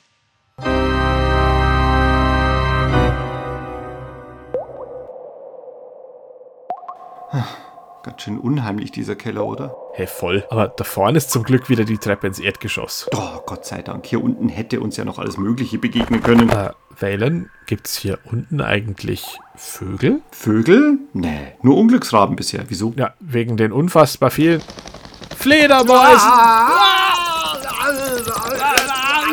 Oh Gott, es, sie sind überall. Scheiße, Lubo, ich habe das Anti-Fledermaus-Spray vergessen. Ja, Valen, immer wenn es drauf ankommt. Also dann lieber schnell unter diese Treppe, da können sie uns nicht so gut folgen. Wieso eigentlich nicht? Ist halt so, jetzt komm schon. Ha, schau, sie beruhigen sich schon wieder und mit unseren blutigen Fleischerbeilen wären wir da eh nicht weit gekommen. Verrückt eigentlich, dass wir die immer noch mit uns rumtragen. Hey, aber wo wir schon mal hier sind, erinnerst du dich? Im Keller soll es doch einen Geheimraum geben. Hä, das wäre doch zu einfach, wenn... Ha! Da ist eine Tür versteckt. Moment, was hat die alte Lady gesagt? Man braucht ein Losungswort, sonst macht die Tür nicht auf. Hä, wie macht die Tür das bitte? Keine Ahnung, äh, Edge Computing wahrscheinlich. Was wissen wir denn nochmal übers Passwort? Ziegenkopf ist es nicht mehr. Pravemi ist es auch nicht mehr. Äh, Chris, wir suchen den Chris. Den Chris. Aber das wird so einfach, glaube ich. Moment. Der besoffene Buckelmann. Was hat der gesagt? Äh, dass er sich hinlegen muss. Ja, das auch, aber davor. Es ist der Name des Hauses, nur mit umgestellten Buchstaben. Richtig? Ja, das ist leicht. Äh, das Haus Drömer. Röttmer, Örmret, Erdröm? Merdö? Mörder.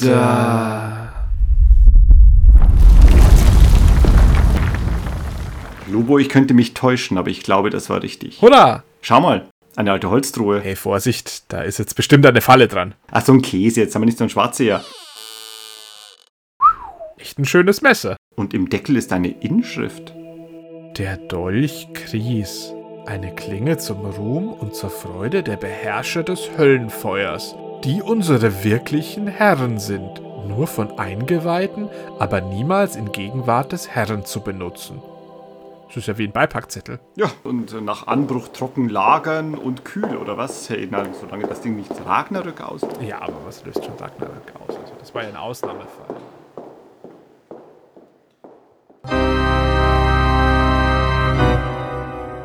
Auch über diese Szene müssen wir reden. Es kann nicht die einzige Szene sein, über die wir nicht reden. Ja, das mit den Fledermäusen war ja relativ straight, oder? Wir kriegen Furcht und wir kriegen Optionen, wie wir uns gegen die Fledermäuse erwehren können. Du, ich glaube, wir können auch gegen sie kämpfen und sie abstechen, wenn wir wollen. Ja, aber wozu? Also die Treppe aufrennen wollen wir ja nicht. Wir wollen ja den Geheimraum finden und der ist unter der Treppe. Und wenn es uns schon so angeboten wird, uns da drunter zu verstecken, dann gehen wir halt gleich da runter. Das geht dann auch ohne Probe. Wir können warten, bis die weg sind und dann uns in aller Ruhe hier nach dem Geheimraum umsehen. Wir machen das wie beschrieben von Mordana. Wir ziehen einfach 10 ab von dem Abschnitt, wo wir sind. Da werden wir auch schon gefragt, na, möchtest du Geheimtüren suchen? Ja, wollen wir. Wir wollen Geheimtüren suchen, denn genau deswegen sind wir hier im Keller. Hm, Auch wenn wir durch eine Falltür gebrochen sind und nicht aktiv in den Keller gegangen sind. Los geht's. Ja, und da kommt natürlich noch so eine kleine Abfrage, ob man aufgepasst hat. Nämlich, wenn man Geheimtüren suchen möchte, dann kann man sich entscheiden, will man einen Griff suchen, also so lange rumklopfen, bis man einen Griff findet, oder will man versuchen, ein Losungswort aufzusagen. Also wird wieder geprüft, ob wir aufgepasst haben, in Anführungszeichen, beziehungsweise ob wir was gemacht haben in diesem Höllenhaus, ob wir die richtigen Hinweise gefunden haben. Wir wissen ja ganz genau, ein Griff wird uns nicht helfen. Wir brauchen ein Losungswort. Aber was ich sehr perfide finde, ist, wenn du dich entscheidest, nach einem Griff zu suchen, kannst du nach erfolgloser Suche dann nicht mehr sagen, ja, okay, dann probiere ich halt ein Losungswort, sondern da musst du gehen. Dann bist du raus. Dann musst du dein Versteck unter der Treppe verlassen und darfst nie wiederkommen. Und das ist faszinierend, denn dann bist du nicht in einem Game-Over-Screen, sondern kannst das Spielbuch noch weiterspielen. Aber du weißt ganz genau, Dann läufst du einfach, bis du einen findest, ein Game Over Screen. dann wirst du irgendwann einem Deathscreen begegnen. Das finde ich irre, weil auch das ganz typisch für das Höllenhaus von Jackson ist. Dass du weiterspielen kannst, aber du längst weißt, ich habe den Kries nicht. Es wird nicht möglich sein. Ohne Kries wirst du das Spielbuch nicht beenden können. Egal wie lange du da rumstromerst. Ja, aber zum Glück ist es ja nicht unser Schicksal, denn wir wissen ja Bescheid. Wir haben aufgepasst, Hausaufgaben gemacht und deswegen wissen wir, wir müssen jetzt ein Zauberwort, sage ich mal, aufsagen. Das ist weder Ziegenkopf noch Pravemi. Wir haben ja Glück, weil unsere Intuition als erfahrene Abenteurer, die gibt uns so eine Multiple-Choice-Abfrage. Gott sei Dank haben wir vier Begriffe. Ich hätte jetzt mit so einem Buchstaben-Zahlen-Date gerechnet, ehrlich gesagt. So mit, er setzt die Buchstaben des Wortes durch die Zahlen im Alphabet und rechnet zusammen und das ist der Abschnitt, wo du hin musst oder so. Aber nee, werden einfach vier vorgeschlagen. Wenn du es hart spielen willst, dann stirbst du dich einfach dreimal durch. Ich hätte hier bei diesem Losungswort wirklich, wenn ich nachjustieren würde, ja, als Spielbuchautor, ich hätte genau hier so etwas gemacht. Jetzt sind es vier Losungsworte und wenn du bis hierher kommst, kannst du immer noch sagen, okay, ich mache einfach vier Runs, weil dann habe ich vier Möglichkeiten und jede Möglichkeit einmal probiert. Das allererste Mal, wo ich so weit gekommen bin, also wo ich die Schrift oben am Fenster gesehen habe, wo ich zu Mordana gekommen bin, wo ich also dieses Geheimversteck erfahren habe, habe ich aber nicht Sheku ein zweites Mal gesehen, sondern bin anders in den Keller runtergegangen. Du kannst nämlich ganz normal in den Keller runterkommen. Du kannst ganz normal hier runterspazieren. Viele Wege in den Keller. Genau. Wir haben vorhin bereits gesagt, dass in mehreren Räumen Geheimgänge zu finden sind, über die du ins Erdgeschoss und in den Keller kommen kannst. Also man kann auf so viele verschiedene Art und Weisen in den Keller kommen und niemals wieder Sheko ein zweites Mal begegnen. Als ich also das erste Mal hier war, war ich aber oben in diesem Arbeitszimmer und habe den Brief von Pravemi gelesen. Also war völlig davon überzeugt, dass Ziegenkopf das Richtige ist. Was ist denn? Und wenn du eines dieser Losungsworte eingibst, was passiert denn da? Da öffnet sich ein Riss in der Wand und es tut sich eine Geheimtür auf. Richtig? Also auch wenn man Pravemi eingibt, so wie ich. Oder eins der anderen beiden falschen Losungswörter. Und dann kannst du da jetzt hineingehen in den neu sich aufgetanen Hohlraum oder das Weite suchen. Ja, das Weite suchen, das wird auch zu keinem glücklichen Ende führen. Also kannst du es jetzt auch durchziehen, wenn du schon dabei bist. Wenn du das richtige Lösungswort sagst. Mein Gott, was könnte es sein? Es ist die Villa Drömer. Wir haben von Checo erfahren, es ist aus den Buchstaben des Hauses ein zusammengewürfeltes Losungswort. Und es wird uns vorgeschlagen, eins der vier möglichen ist Mörder. Okay, grübel, grübel und studier. Ich habe da wirklich ein Stück gebraucht. Auch wenn es da steht, okay. Ich kann dir keinen besseren Mitpodcaster und Mitspieler bieten. Es hat echt eine Weile gedauert, bis das geklingelt hat, ich sag's dir. Nee, du, wir stehen da mit unseren blutigen Fleischermessern und Baseballschlägern und schreien Mörder, Mörder, Mörder! Und, und dann tut sich dann auch die Wand genauso auf, wie wenn wir was Falsches gerufen hätten. Und wir können hineingehen in das allerheiligste Sanktum, in dem sich der Kries befinden wird. Das haben wir schon gelernt. Ich glaube, das sehen wir auch schon. Also das ist ja nur so ein kleines Hohlräumchen, wo wir reingehen und da ist so ein Tisch mit einem kleinen Kästchen. Wenn wir den Mut haben, da reinzugehen und nicht wegzulaufen. Nein, nein, wir müssen da rein. Das sieht viel zu sehr nach fürstlicher Schatzkammer aus, da mit diesem Kästchen in der Mitte. Ich finde sehr schön, wie es beschrieben ist, als wir es dann sehen. Dem Aussehen nach, so sagt uns der Text, könnte es ein paar Duellpistolen enthalten. Und da schlägt natürlich schon das Herz so hoch, wenn du dir vorstellst, da machst du es jetzt dann auf und da sind dann zwei so schön ziselierte und beschlagene Vorderladerpistolen. Und denkst, ja Mann, jetzt bin ich im Höllenhaus und jetzt geht es los. Jetzt fange ich an, mich durch das Höllenhaus durchzuschießen. Jetzt bin ich Solomon Kane. Genau, und los geht's. Und dann ziehen wir diesen Puritanerhut auf und den Mantel, der dort an der Ecke hängt. Und dann starten wir ein anderes Spielbuch. Nein, das sind keine Duellpistolen. Wir schlagen nämlich den Deckel auf, halten den Atem an, denn es kann ja alles Mögliche passieren, öffnen den Deckel und darin ist der Kries. Das, was wir suchen. Mit Beipackzettel. Großartig. Wenn man so ein bisschen zu gierig ist und dann das Angebot annimmt, dass man sich da noch ein bisschen umsehen kann, dann findet man einen Parallelraum, der genauso ist. Das ist der, in dem man reinkommt, wenn man das falsche Losungswort sagt. Da ist auch ein Kästchen auf einem Tisch. Das sieht ganz genauso aus. Da müssen jetzt die silbernen Duellpistolen drin sein, mit denen wir wie Solomon Kane durchs Haus laufen und alle Leute erschießen. Leider, leider auch nur ein Dolch und ein öliges Fläschchen. Ja, dann kannst du entweder in gutem Glauben oder vielleicht, wenn du meinst, hey, dann nehme ich diesen Ersatzkries.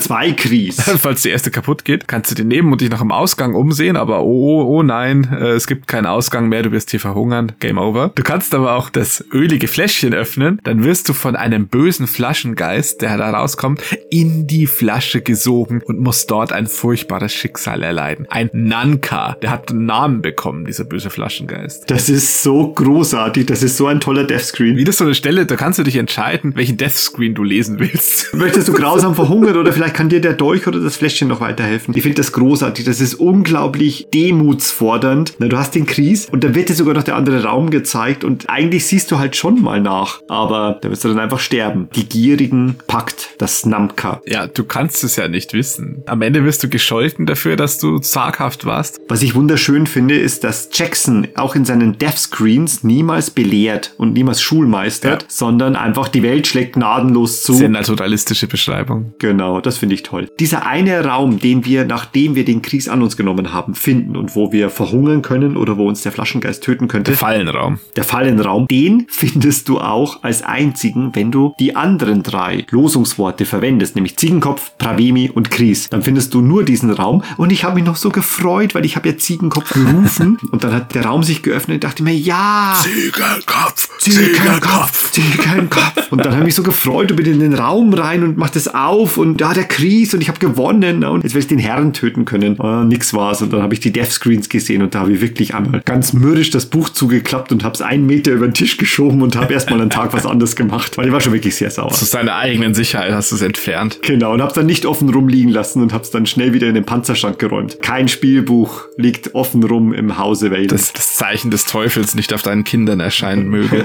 genau, nicht, dass die Evangelical Church an meine Tür klopft und sagt, Mr. Whalen, we have to talk to you. mein Gott, das Abenteuer schreibt sich von allein.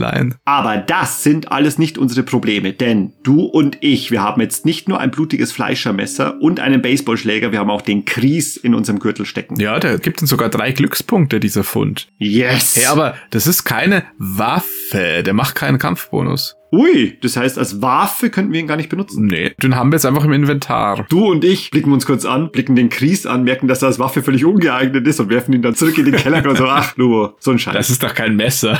Ich habe mal einen Brieföffner hier. Wir sind natürlich nicht doof. Ich steck den Kries in meinen Gürtel und zusammen gehen wir unbescholten und unverhungert und nicht vom Flaschengeist inhaftiert aus diesem Schatzraum heraus. Und jetzt haben wir die Waffe, mit der wir den Herrn besiegen können. Hurra! So wurde es uns von mehreren Stellen gesagt, dass dafür der Kries da wäre. Ja, und dann gehen wir auf jeden Fall mal wieder hoch ins Erdgeschoss, raus aus diesem garstigen Keller. Wir pfeifen so ein bisschen auf dem Weg nach oben auf der Treppe, weil langsam entwickelt sich das Ganze hervorragend. Ne? Wir haben schon viel erreicht und irgendwie habe ich das Gefühl, bald beginnt der Moment der Abrechnung. Und dann knöpfen wir uns diese Bürschchen mal vor. Aber wie garstig dieser Keller war, das haben wir in diesen Inkarnationen gar nicht erlebt. Ja, Gott sei Dank. Und auch dieser Keller, das ist ein Ort des Terrors und der niemals endenden Qual. Und jetzt ist es an der Zeit, noch ein paar Sektionen zu beschreiben, die man in diesem Keller finden kann. Ohne jetzt genau mit Buch geführt zu haben, aber ich glaube, so schlappe 100 Abschnitte hat der gesamte Keller schon. Kann das sein? Ja, man braucht 10. Die anderen 90 sind abenteuerlich. Elaborierte Todesfahrten. Ja, oder Exkursionen, die man erleben kann, die einen nicht zwingend umbringen, die das Abenteuer mehren. Aber man darf ja eines nicht vergessen. Du musst ja immer noch mit deinen Stärke- und Furchtpunkten durchkommen. Also allzu viel Sperenzien werden dich davon abhalten, das Ende zu sehen. Nicht alles im Keller tötet dich. Also das ist höchst abenteuerlich. Zum Beispiel, was ich bedauerlich finde, wenn man es nicht mitbekommen hat. Worum geht es denn eigentlich diese Nacht? Das ist öfter mal angedeutet worden, aber in diesem Keller, in diesem Haus, da passiert ja etwas. Genau genommen ist das doch das blutige Finale eigentlich, zu entdecken, um was es geht. Bruder Isaacson wird seine Aszendenz erhalten und zum richtigen Kultbruder aufsteigen und da ist eine Frau, eine junge Frau und die soll geopfert werden. Das haben wir bereits erfahren. Und wie kommen wir dahin? Ganz einfach. Irgendwann stolpern wir mal in so ein Kämmerchen, wo ganz viele Kultistenroben mit Ziegenkopfmasken versteckt sind. In den Kultisten Locker Room. Genau, der Umkleideraum. Ich dachte eigentlich, jeder bringt sein eigenes Kostüm mit, aber anscheinend lagern die hier zentral. Vielleicht wäscht die dann auch Sheku. In dem Moment komme ich mir gleich wieder so vor wie in der Schule, in einem Sportunterricht. Alle sind cool, ich bin der Einzige, der nicht cool ist. Alle sind schon fancy angezogen und da stehst du nun und 40 Kultisten um dich rum. Ja, da kannst du dich so einen Zug anschließen, der gerade unheilvoll in den Keller zieht. Jedes Zögern bedeutet sofortigen Tod und Entdeckung. Wo kommen wir dahin? Natürlich in ein großes Kellergewölbe, wo ein großer Hohepriester in roter Kutte mit einem Messer an einem Altar steht, auf dem ist eine spärlich bekleidete junge Frau gefesselt, ein Opfer. Genau, alles riecht nach Opferung und du, das sind lauter Kultisten außenrum und jetzt genau genommen, also alles in uns schreit doch danach. Da müssen wir jetzt hineinspringen, am besten noch mit einer Waffe in der Hand und Ja, einfach klar. den Kultisten hier zeigen, ne, dass dies ein Land der Vernunft ist und nicht des Satanismus und dass das aufhören muss. Wir retten diese Frau jetzt auf jeden Fall. Ja, das machen wir jetzt. Wir springen jetzt auf und versuchen sie zu befreien. Ja, das ist auch der kürzeste Weg, den man beschreiten kann, nämlich da wird man instant überwältigt und ebenfalls geopfert. Okay, machen wir das mal nicht. Weil die spielen einfach ein schnelles, fieses 40 gegen 2 gegen uns und dann haben wir verloren. Und dann war's das. Und dann gibt's drei Opfer für Bruder Isaacson. Ja, ansonsten kann man ja noch zusehen, was passiert. Wenn man so ein bisschen bezeugen will, was los ist. Ja, das ist irre, weil das auch unglaublich Furcht erzeugt, weil du einfach siehst, wie sie geopfert wird und dann fangen sie einfach an, sie aufzufressen und sich an ihrem Fleisch und ihrem Blut zu laben. Ja, die wird dann ganz finster rituell erdolcht. Aber dann kannst du die Gunst der Stunde nutzen, um abzuhauen, wenn du das möchtest. Musst du dein Glück prüfen. Wir müssen hier festhalten, wir dürfen erleben, was in dieser Nacht im Höllenhaus oder in seinem Keller passiert, nämlich eine grausame Opferzeremonie. Die können wir aber nie und auf keine Weise aufhalten. Wir können Tumult erzeugen, wir können das spannend für uns gestalten, aber im Großen und Ganzen, das werden wir geschehen lassen müssen. Wir können es nicht verhindern. Viele Deathscreens können wir sehen auf dem Weg dahin. Aber auch hier ist es so, sobald man einen Fuß in den Umkleideraum der Kultisten gesetzt hat und damit quasi diese Abschnittsreihe eröffnet hat mit der Opferung, ist es um einen geschehen. Das kann man jetzt noch lange rauszögern, zugegeben. Man kann sich verstecken, man kann weglaufen, man kann Räume mit Hunden finden, man kann mit diesen Hunden dann kämpfen. Genau, so ein Zwingerraum. Also nicht ein Zwingerraum, sondern ein Zwingerraum. Mehr deutsche Doggen. das Höllenhaus und seine Keller sind voller deutscher Doggen. Ja, und dann trifft man noch, äh, wenn man richtig abbiegt auf der Flucht, einen Kultisten, der er sagt, ja, er will abhauen abzuhauen, hilf mir doch abzuhauen. Den kannst dann prüfen. Ja, wenn du ihm vertraust, dann tötet er dich. Genau. Und wenn du ihm nicht vertraust, gehst du wieder, dann landest du irgendwann, wenn du genug einfach hin und her gehst und ziellos rumwanderst, landest am Ende immer in so einer Sackgasse, wo hinter dir eine Wand hochgeht und dann ist da nur ein Klingelknopf. Und dann fällt dir auch nichts Besseres ein, als die Klingel zu drücken und dann kommen Kultisten und messern dich tot. So enden einfach alle Wege. Du wirst irgendwo dein Ende finden, ob es jetzt im Kampf ist mit den Doggen oder vom Kultisten gemeuchelt, der dir Reue heuchelt oder durch die Klingel deine Exekution bestellend und herbeiklingelnd. Also hier ist nichts zu gewinnen. Du kannst nur cool zusehen und rausfinden, aha, okay, die wollen hier wirklich ganz klassisch deine Jungfer opfern. Aber in dem Moment, wo du diesen Umkleideraum betrittst, gibt es keinen drin mehr. Und das ist krass. Du betrittst diesen Raum im Keller. Der wird dir nicht angezeigt als ein bestimmter Raum. Das ist eine von vielen Türen im Keller und durch die trittst du. Und dann bist du in diesem Kultisten Locker Room, wo du dich umkleiden kannst. Das ist ein ganzer Batzen an Abschnitten, wo es keinen Ausweg gibt, wo du über kurz oder lang das Ende deiner Geschichte erreichen wirst. Und wieder so mit vielen Proben, mit vielen Entscheidungen, mit vielen Glückversuchen. Aber nichts spielt eine Rolle. Alles ist scheißegal. Das beleuchtet einmal mehr das, was du erzählt hast über dieses Buch, dass es eigentlich ein Kernstück besitzt, ein 185 Abschnitte messendes Kernstück, an das weitere Dinge quasi angeflanscht wurden. Und diese Opferung, also vielleicht nicht der Abschnitt selber, den kann ich mir vorstellen, dass es den gab, aber alles, was da außen rum ist, mit diesen verzweigten Möglichkeiten, die aber eigentlich nichts machen, das riecht so danach, als wäre das Ja. hinzugefügt worden, einfach so. Aber so, dass, dass man nichts kaputt macht von der Struktur des Buches, dass er funktioniert. Das heißt, es ist einfach nur so dazu geflanscht, so ein Schlauch, der aber mit nichts verbunden ist, keinen Einfluss auf irgendwas hat. Einfach nur Leseabschnitte. der aber Content ist, der durchaus komplett auf das Setting und auf das Spielbuch einzahlt. Also kein Problem. Du, ich sag mal, es sind wie in der Küche der Kampf mit dem Dämon. Das ist schon eine coole Szene und auch so Richtig. eine, die man erwarten würde. Es ist eine relativ befriedigende Szenerie und auch wenn du sagst, ja, ich versuche jetzt da die Opferung zu verhindern und werde selber gedolcht, ja, dann hast du es halt probiert, aber in dem Moment fühlt sich halt so an, als wäre das so das die richtige Entscheidung. Deswegen bin ich jetzt da nicht so gram, aber wenn man es dann so systematisch mal spielt und immer wieder feststellt, ja, ja, Moment, das ist ja total nicht zu gewinnen alles, dann ist halt schon so, äh, war das so nötig oder hätte man das irgendwie cooler vielleicht machen können? Wahrscheinlich schon. Vielleicht. Es nie gesehen zu haben, wäre bedauerlich. Es ist alles ganz stimmig in der Erzähle und immersiv und alles. Da beißt die Maus keinen Faden ab. Das passt alles wunderbar. Der Spieler in mir und in dir wahrscheinlich auch, der sagt natürlich, äh, dass man in einen 20 Abschnitte Schlauch kommt, der nur zu einem Dead End führt. Ne, Das ist schon dreist. Also das mögen wir nicht so etwas. Shaitan. Mit dem Namen Shaitan werden mehrere unterschiedliche dämonische Wesenheiten bezeichnet. Der Islam kennt ihn als Synonym für den Teufel Iblis oder auch Azazel. Im Plural gebraucht, also Shayatin, benennt er die schadhaften, unsichtbaren Geister, die die Menschen zur Sünde verleiten. Shaitan hat also viele Gesichter. Eines ist ihnen aber allen gemein. Sie sind die Verkörperung des puren Bösen. Okay, dreist. Also du sprichst es an. Dreistes Abschnitte schinden. Wollen wir mal über die Folterkammer sprechen? ja, genau. Schöne Überleitung. Wir haben ja noch nicht das Beste und das dreisteste Abschnittsschinden, das haben wir noch nicht erwähnt. In der Tat das kurioseste Stück, vielleicht eins der erinnerungswürdigsten. Betreten wir das Reich Orwells des Foltermeisters. Orville, mit dem werden wir noch viel zu tun haben. Wenn man unglücklich abbiegt, kann es passieren, dass man in der Folterkammer landet, wo der Folterknecht äh, residiert. Der nimmt einen natürlich sofort ins Verhör, was man denn hier macht und warum und alles. Und da kann man sich erstmal so ein bisschen um Kopf und Kragen reden und schlecht lügen.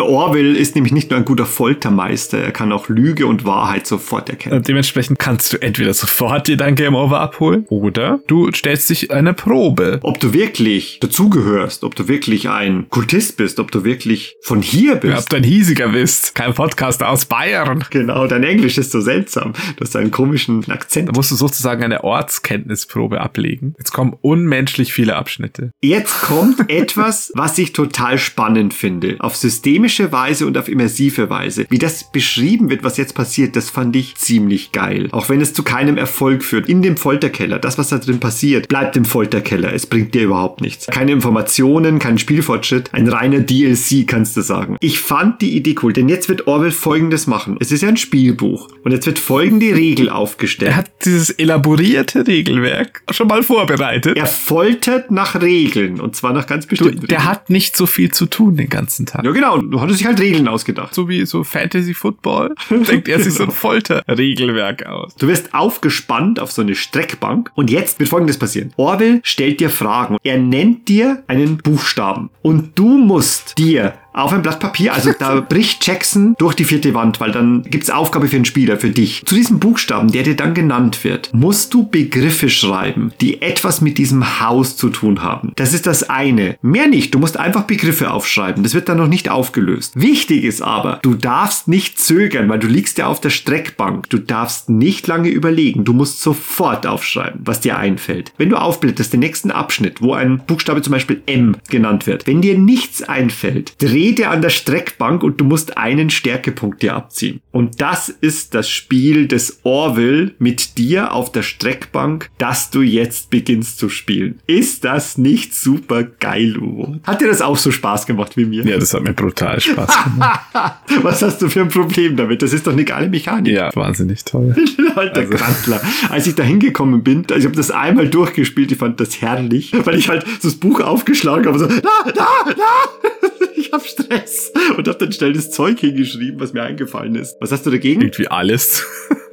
Also dieses Prinzip mit dem Schreib so schnell auf, wie es geht. Okay, ich habe jetzt mal nicht betrogen, aber ich hätte kein schlechtes Gewissen dabei gehabt, ehrlich gesagt, weil sowas finde ich immer bescheuert. Das geht ja endlos lang. Das sind ja wie viele? Acht? Das ist unfassbar lang. Das frisst Abschnitte. Erstmal wirst du durch eine Reihe von Abschnitten gejagt, wo dir einfach diese Buchstaben genannt werden. Das sind schon mal welche. Dann die Punkteauswertung. Genau, dann gibt's ja noch den Korrekturlauf des Ganzen. Dann wird es nochmal von vorne begonnen. In Abschnitten wird dir eine Liste präsentiert, wie viel die verschiedenen Begriffe wert sind. Zum Beispiel nennt dir Orwell einmal im Zuge seiner Folterung den Buchstaben K. Dann sagt uns in der Bewertungsrunde, nachdem wir Punkte aufnotieren und zusammen addieren, je nachdem, was wir für Worte genannt haben, bei K ist es zum Beispiel so, dass Kellnor fünf Punkte bringt und Kries bringt drei Punkte. Und so läuft das Ganze ab bei den verschiedenen Buchstaben. Ne? Da gibt es dann eine Punktetabelle und da musst du halt auf einen bestimmten Punktsatz kommen am Ende, sonst hast du Orwell nicht überzeugt, dass du ein Hiesiger bist. Ja, Ach, Lubo. das ist so albern. Ich fand das großartig. Das war nicht albern, das war immersiv as shit. Bin da dort gesessen am Buch und hab geschwitzt, weil ich auf dieser Streckbank sitze und schnell mussten mir Worte einfallen. Ne? Da kam ein Buchstabe, da konnte ich gar nichts damit anfangen. Und dann hat meine Hand gezittert und ich, nein, nein, nein, ich will nicht, dass du die Streckbank weiterdrehst. Es wird ja nicht mal dieses dumme Punktesystem irgendwie erzählerisch verkleidet, sondern Orwell kommt wirklich und sagt, du bekommst fünf Punkte, wenn du Mordana schreibst und vier, wenn du Mephisto schreibst oder so. Wenn du am Ende nicht 24 Punkte oder mehr hast, dann hänge ich dich in den Käfig. Du kannst aussuchen, ob es ein großer oder kleiner ist. Und dann bekommst du einen unterschiedlichen Game-Over-Screen, nämlich entweder stehst du, bis du verhungerst, oder du bist zusammengekauert, bis du verhungerst und hängst unter der Decke. Cool, danke. Nein, nein, du musst das schon gewinnen. Du musst schon ordentlich Punkte sammeln. Ne? Sonst ist Schicht im Schacht. Und so entkommt man dann auch der Folterkammer, wenn man genug Punkte sammelt in diesem Folter-Bingo. Wenn man ordentlich mitspielt und sich bemüht und ordentlich Punkte sammelt, dann gewinnt man das. Dann kommt man raus und dann steht man wieder auf dem Gang. Was meinst du, wie viele Gäste des Herrn sind da schon versehentlich in so einem Käfig gelandet, weil sie dieses dumme Bingo falsch gespielt haben?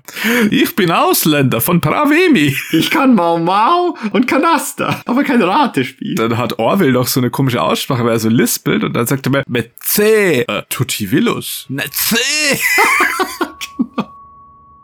Na gut, das war dieser Exkurs. Wir haben hier eine Zusatzszene mit Orwell, den Folterer in seiner Folterkammer, wo wir hineingeraten. Wir können uns entweder entscheiden, dass das Spiel für uns vorbei ist, weil Game Over ist auf verschiedene Art und Weisen, oder wir spielen sein perfides Streckbank-Ratespiel mit. Ob es dir nicht gefällt oder mir gefällt, ist vollkommen egal. Wir spielen es mit, weil sonst überleben wir nicht und dann kommen wir wieder raus auf den Gang. Die Problematik ist aber immer noch komplett dieselbe. Wir erfahren von Orwell ja nichts. Gar nichts. Er erfährt was von uns, aber wir nicht von ihm. Das heißt, wir können, wenn wir diese Folterszene gemacht haben, dann wieder in den ersten Stock hoch oder zur Treppe vor und den Kries finden oder wir können den Kultisten in die Arme laufen und, und, und. Ja, coole Szene. Naja, aber das geht uns ja nix an zum Glück. Wir haben diese Folterkammer vermieden und damit auch Orwell und sein perverses Spiel. Also zum Beispiel direkt aus dem zweiten Stock kannst du in diesen Raum kommen und hast halt echt 50% des Spielbuches nie gesehen.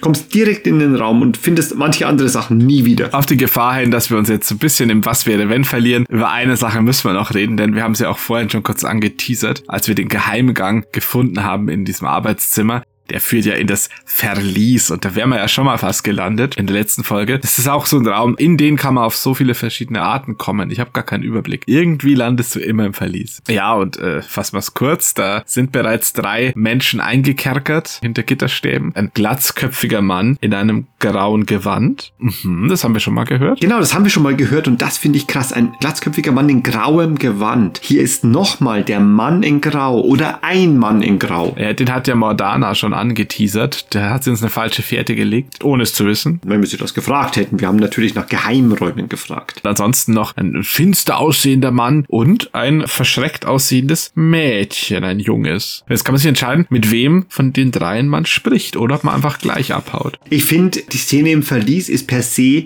cool, weil sie zahlt einfach auf den Schrecken des Hauses ein. Es ist aber wieder so eine Szene, wo du nicht mit allen drei sprechen kannst, sondern du musst dich für einen entscheiden. Wenn du Glück hast, kannst du mit einem sprechen und lebst.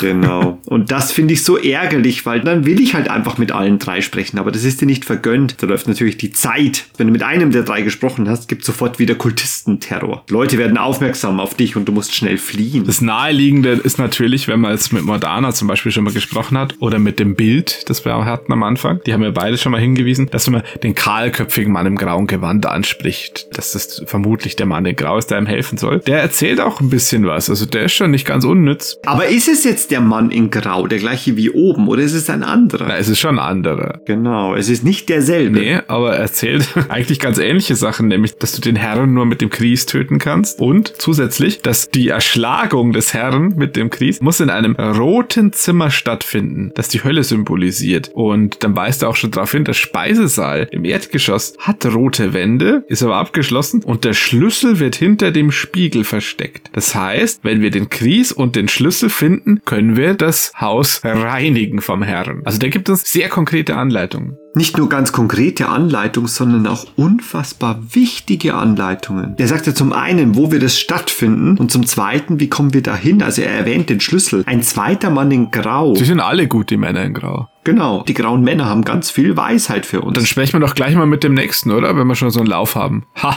Nein, nein, nein. Also das können wir machen. Wenn wir das tun, dann wird uns Action präsentiert, weil dann kommen nämlich sofort Kultisten und allem voran ihr Führer. das ist auch so ein Scheiß, echt. Es wird ein Kampf präsentiert gegen den Führer der Kultisten, na, und wir sagen, gut, was gestattet wird, das können wir auch töten. Da schlagen wir uns mit einem Kultistenführer, der Gewandtheit 8 und Stärke 9 hat, also auch ein Kampf, der nicht so ohne ist. Und wenn wir den dann besiegt haben und triumphieren, dann erwartet uns auch nur ein Deathscreen, weil dann haben wir ihn besiegt, aber dann kommen einfach die anderen. Und da wird uns noch gesagt, na, selbst wenn wir den Führer besiegt haben, die anderen sind immer noch da und gegen die ist ein Kampf aussichtslos. Wir eingesperrt und auch dann muss man darben und verhungern, wenn man Glück hat. Ja, und alles nur, weil man im Prinzip geblieben ist und noch jemanden fragen wollte. So neugierig. Ja, wir sind zu neugierig und werden mit dem Deathscreen bestraft, wenn wir das tun. Das gleich passiert, wenn man mit dem jungen Mädchen spricht und dann danach mit jemand anderem noch sprechen will. Die hat bisschen weniger wertvolle Infos, aber schon ein paar nette Notizen. Das ist das entführte Mädchen, das geopfert werden soll. Oder dass, wenn wir diese Opferzeremonie, wenn wir ihr beiwohnen, dass da auf dem Altar erstochen wird. Das ist eine Bezirkskrankenschwester, die hier ins Haus gelockt wurde. Okay. Vom Kult. Und dann gefangen genommen, um es wohl zu opfern. Die haben so getan, als hätten sie einen Kranken im Haus. Wir können hier das Opfer noch kennenlernen in lebendem Zustand. Leider erzählt die nur ihre eigene kurze,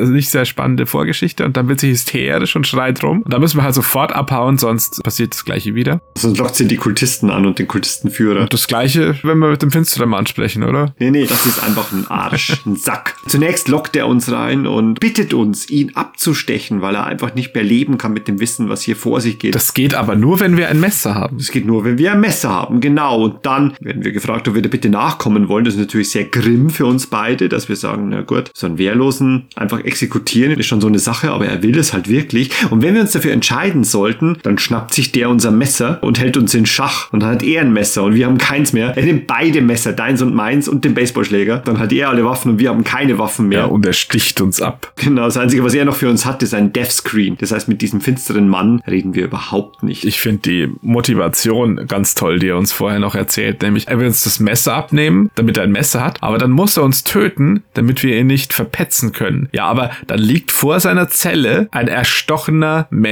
wenn die Kultisten kommen.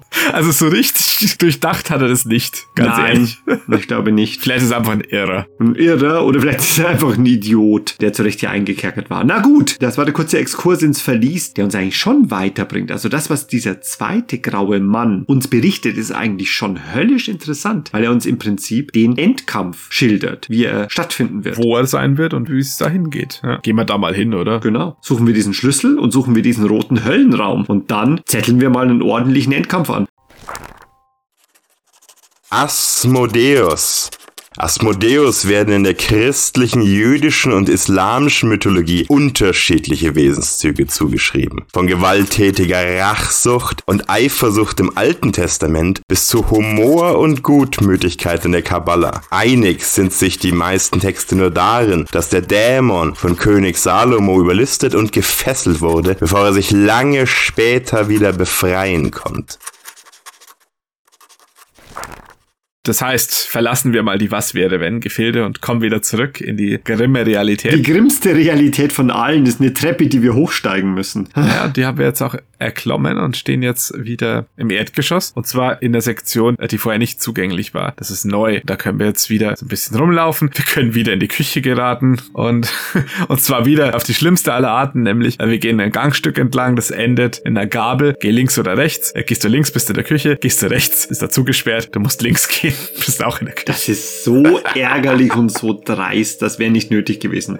Aber wieder zwei Abschnitte geschunden. Musste schnell gehen vielleicht. Ja, aber da wäre dir kein Zacken aus der Krone gefallen, wenn du einfach diesen dritten Abschnitt mit eingebaut hättest, dass du einfach weitergehst am Gang oder zurückgehst oder einfach nichts davon machst. Egal. Auf jeden Fall, über kurz oder lang werden wir dann einen Salon finden als Raum, den wir nicht einfach so betreten hätten können, wenn wir einfach aus dem ersten Stock in das Erdgeschoss hineingekommen wären. Das ist seltsam. Dieser Raum, der ist nur findbar, wenn wir aus dem Keller hochkommen. Und zwar auf die eine oder andere Weise. Also wie gesagt, wir können ja in den Keller plumpsen, wir können in den Keller durch Geheimgänge runterkommen, wir können in den Keller direkt durch das Erdgeschoss gehen. Und wenn wir aus dem Keller wieder hochkommen, gibt es neuen Content, der zu bespielen ist. Haben wir ein Forkgate und wenn wir das Forkgate durchschreiten, haben wir neue Räume und allem voran einen neuen Raum und das ist ein Salon, den wir betreten. Und das ist ein schöner Salon. Da sind ganz viele Stühle und ein riesiger Tisch aufgestellt, ein großes Landschaftsgemälde und ein ganzer wandfüllender Spiegel hängt da. Ja, und das dauert viel zu lang, bis wir da überhaupt feststellen. Ja, Moment, das ist ja kein gewöhnlicher Spiegel. Wir sehen uns selber ja gar nicht. Also entweder hat der Scheiternraum uns in Abwesenheit zu Vampiren gemacht oder da hat es irgendwas anderes auf sich. So oder so kriegen wir einen Furchtpunkt. Ein obligatorischer Furchtpunkt.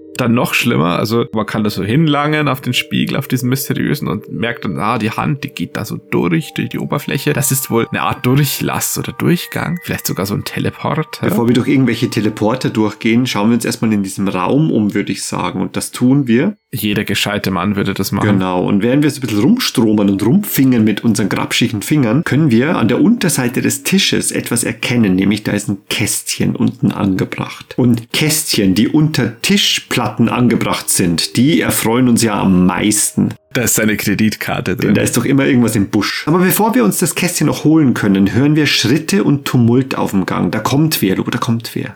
Da können wir jetzt natürlich feige sein und das Kästchen Kästchen sein lassen und abhauen. Oder wir können uns zum Kampfe stellen, denn da kommen zwei bärenstarke Kultisten herein. Die können wir tothauen, wenn wir denken, das ist unser Lucky Day. Aber ich glaube, hey, am klügsten ist, wir nehmen jetzt dieses scheiß Kästchen. Die Geduld ist am Ende. Wir reißen das einfach raus und rennen auf den Spiegel zu, egal wo uns der hinbringen mag. Wir springen durch den Spiegel und du hast vollkommen recht. Wir verschwinden aus der Realität und werden in eine andere Realität hineingezogen. Ja, Quatsch. Also letztendlich springen wir durch den Spiegel und sind in einer Kammer dahinter. Und jetzt haben wir die Möglichkeit, gleich sofort dieses Kästchen zu untersuchen, das wir unter der Tischkante gefunden haben. Und darin ist ein Schlüssel hinter dem Spiegel, sagte der Mann in Grau. goldener Schlüssel. Und Schlüssel sind immer großartig in einem Raum voller Türen. Das war ja einfach. Ja, dann müssen wir uns aber trotzdem immer noch sagen, gehen wir links oder gehen wir rechts oder zurück durch den Spiegel. Ich glaube, zurück durch den Spiegel ist eine schlechte Idee, oder? Was wollen wir denn zurück durch den Spiegel? Das sind doch nur diese beiden Ziegenkopfkultisten mit ihren britischen Schrotgewehren und die werden uns dann umschießen. Ja, dann müssen wir jetzt links oder rechts gehen. Was sagst du, Schnick, Schnack, Schnuck? Ach, immer rechts. Im Dungeon geht man immer rechts. Würden wir hier nach links gehen, dann würden wir zu einem Geheimgang kommen, der das Erdgeschoss mit dem ersten Stock und dem Keller verbindet. Würden wir hochgehen, kämen wir im Scheiternraum heraus. Würden wir in den Keller runtergehen, geht's in Richtung Verlies. Also ein großer Geheimraum, der hier ist. Äh, durch die rechte Tür sind wir aber gegangen. Genau, und das war auch die richtige Entscheidung. Es wird uns gleich die Frage nach dem Tschechowschen Schlüssel gestellt, nämlich haben Sie einen goldenen Schlüssel? Ja, den haben wir zum Glück. Dann setzen wir den gleich ein, sperren auf, kommen in einen Abstellraum oder sowas, in so einen dreckigen. Ja, und glaubst oder nicht, da finden wir einen anderen Schlüssel. Und zwar einen mit einer eingravierten Nummer der 27. Das ist auch nett. Alles klar, wir haben den Schlüssel aus dem Kästchen gefunden, haben eine Tür aufgesperrt, dahinter in einer Abstellkammer einen anderen Schlüssel gefunden. In Ordnung. Ah, gehen wir halt zurück. Der wird schon für irgendwas gut sein. Wir haben jetzt noch einen Schlüssel gefunden mit einer Abschnittsnummer. Das vierte Mal, dass dieses Werkzeug in diesem Spielbuch verwendet wird und das ich immer noch großartig finde. Das heißt, wir haben jetzt einen Schlüssel, der uns eine Abschnittsnummer sagt und das bedeutet, wir können per se nicht bescheißen. Ja. Den haben wir nur, wenn wir hierher gekommen sind und wir wüssten von diesem Abschnitt nichts, wenn wir nie an diesen Ort gekommen wären. Das ist ein gutes Spielbuchwerkzeug. Und mit diesem guten Werkzeug, finde ich, sind wir ausgerüstet, um jetzt mal wieder hinter den Spiegel zurückzugehen, weil was gibt's hier denn sonst noch? Das ist schon geschrieben. Man kann auf dem äh, linken Weg vielleicht noch blöd die Treppe runterfallen und dann in der Opferszene aufschlagen. Das ist auch eine nette Möglichkeit, dahin zu gelangen.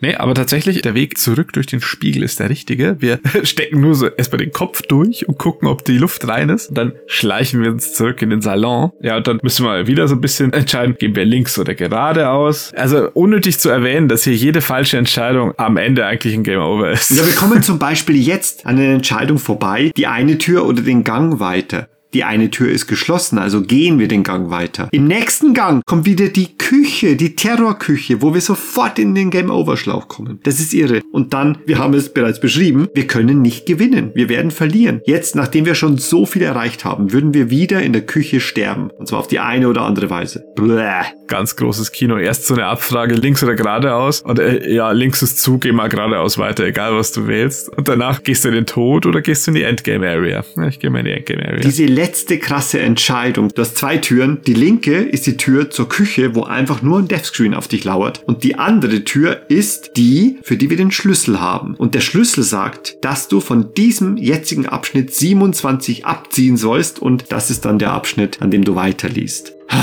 Bist du bereit? Ich glaube schon. Zu bemerken ist natürlich, man kann an dieser Stelle auch schon viel früher im Buch gelangen. Dann kommt man halt zu dieser Abfrage, hast du einen Schlüssel? Nee, habe ich nicht. Ja gut, dann geh mal in die Küche. Das heißt, diese Küche wurde vorbereitet. Du kannst dich nie einfach mal umdrehen und zurückgehen. Du musst immer einfach so abprallen und die andere Möglichkeit nehmen. Und das ist halt einfach die Todesküche. ist krass, dass am Ende der Geschichte, wenn du nicht alles beisammen hast, einfach du in der Küche sterben wirst. Das ist aber Lubos und Wadens Problem nicht, denn wir haben alles, was wir brauchen. Wir haben den Schlüssel für die Endgame Area, wir haben den Kries im Hosenbund stecken, wir haben unabhängig davon immer noch beide Waffen. Bringen wir es zu Ende, oder? Aber sonst gar keine Items, gell? Das spielt gar keine Rolle in dem Spiel. Technisch gesehen haben wir noch Knoblauch bei uns. Ja, und das Seil aus dem Mephisto raum Und theoretisch eine Flasche mit ein bisschen Brandy, wenn Sheko was übrig gelassen hat. Aber das war's auch schon. Aber Item Management spielt keine Rolle. Spielt fast gar keine Rolle. Aber egal, wir sperren natürlich auf, betreten, was dahinter liegt. Es ist der Saal, der rote Saal, den uns der zweite Mann in Grau, den er nicht getroffen hat, angekündigt hätte, wenn wir begegnet wären. Ja, mit roten Samtteppichen ausgelegt sind die Wände, prächtig, prächtig. Und er ist komplett leer. Nur ein paar Türen und eine Klingel, die von der Decke hängt. Das finde ich großartig. Das finde ich so toll. Wir können den Raum noch nach Fallen durchsuchen. Und dann wird erstmal unser Glück geprüft, ob wir Fallen finden oder nicht. Egal was wir tun, ob wir Glück haben oder nicht, es sind da keine Fallen. Man kann da nur die Klingel benutzen. Alles andere ist Verschwendung von Abschnitten von Lebenszeit und von Glückspunkten. du, ich glaube, Mr. Jackson haben genau hier noch drei Abschnitte gefehlt. Genau, hier haben wir noch Platz für drei Abschnitte. Scheiße, ich habe 397 Abschnitte. Ich brauche noch drei. Wo kann man noch sein Glück versuchen? Ja, in der Endgame Area baue ich noch so ein bisschen was rein. Kann man schon mal einbauen, aber es ist halt so in der Menge der überflüssigen Abschnitte. Naja, aber egal, es passiert. Egal, da ist dieser Klingelzug und ich glaube, wir rufen jetzt mal den Endboss herbei, richtig? Wir müssen. Wenn hier schon so eine Klingel hängt, dann kann das ja unmöglich eine Falle sein, oder? 4D-Schach, Lubo. 4D-Schach. Ha, da kommt er ja auch schon, der saubere Herr Graf und sein feister Butler. Was ist der Grund für diese nächtliche Störung? Ich war gerade sehr beschäftigt. Ja, wahrscheinlich mit Ritualen und Beschwörungen und Opferungen und überhaupt. Da schauen Sie, hä? Wir wissen über alles Bescheid. Und morgen früh gehen wir sofort zur Polizei. Wenn sie uns noch vielleicht verraten, wie wir ins nächste Dorf kommen, heißt das. Dann hat die Maskerade wohl ein Ende. Und der Tod wird euch früher als geplant ereilen. Na, Vorsicht, Wellen, die haben Messer. Das sind doch keine Messer. Das ist ein Messer. Der Chris! Der Chris, du Narr. Jaha, und jetzt gibt's volles Pfund aufs Maul.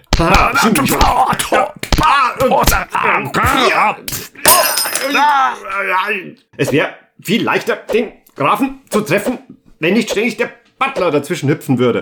Ah, das hat er jetzt davon. Ich habe ihn mit dem Kries erwischt. Oh oh, jetzt ist er auf einmal in so ganz komisch rotes Licht getaucht, der ganze Butler. Wie soll man denn ordentlich kämpfen, wenn es so nach Schwefel stinkt?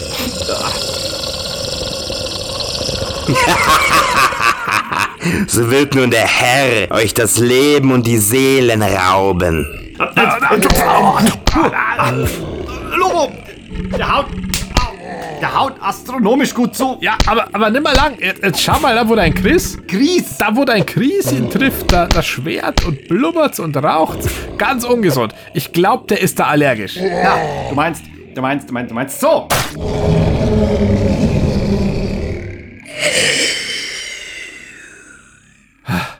Wellen, der Herr hat's hinter sich. Hurra! Äh, und der Graf? Ich glaube, dem hat's irgendwas an der Murmel verzogen. Der trümmert niemanden mehr. Ah, Scheißendreck, jetzt hat's den Kronleuchter runtergewämst. Irre, wie schnell diese alten Gardinen Feuer fangen. Meinst du, wir sollten... Ah, ja, ja, ja, sollten wir. Raus hier und zwar schnell. Ah, die Haustür steht offen. So ein Glück. Zur Seite, Buckelfips.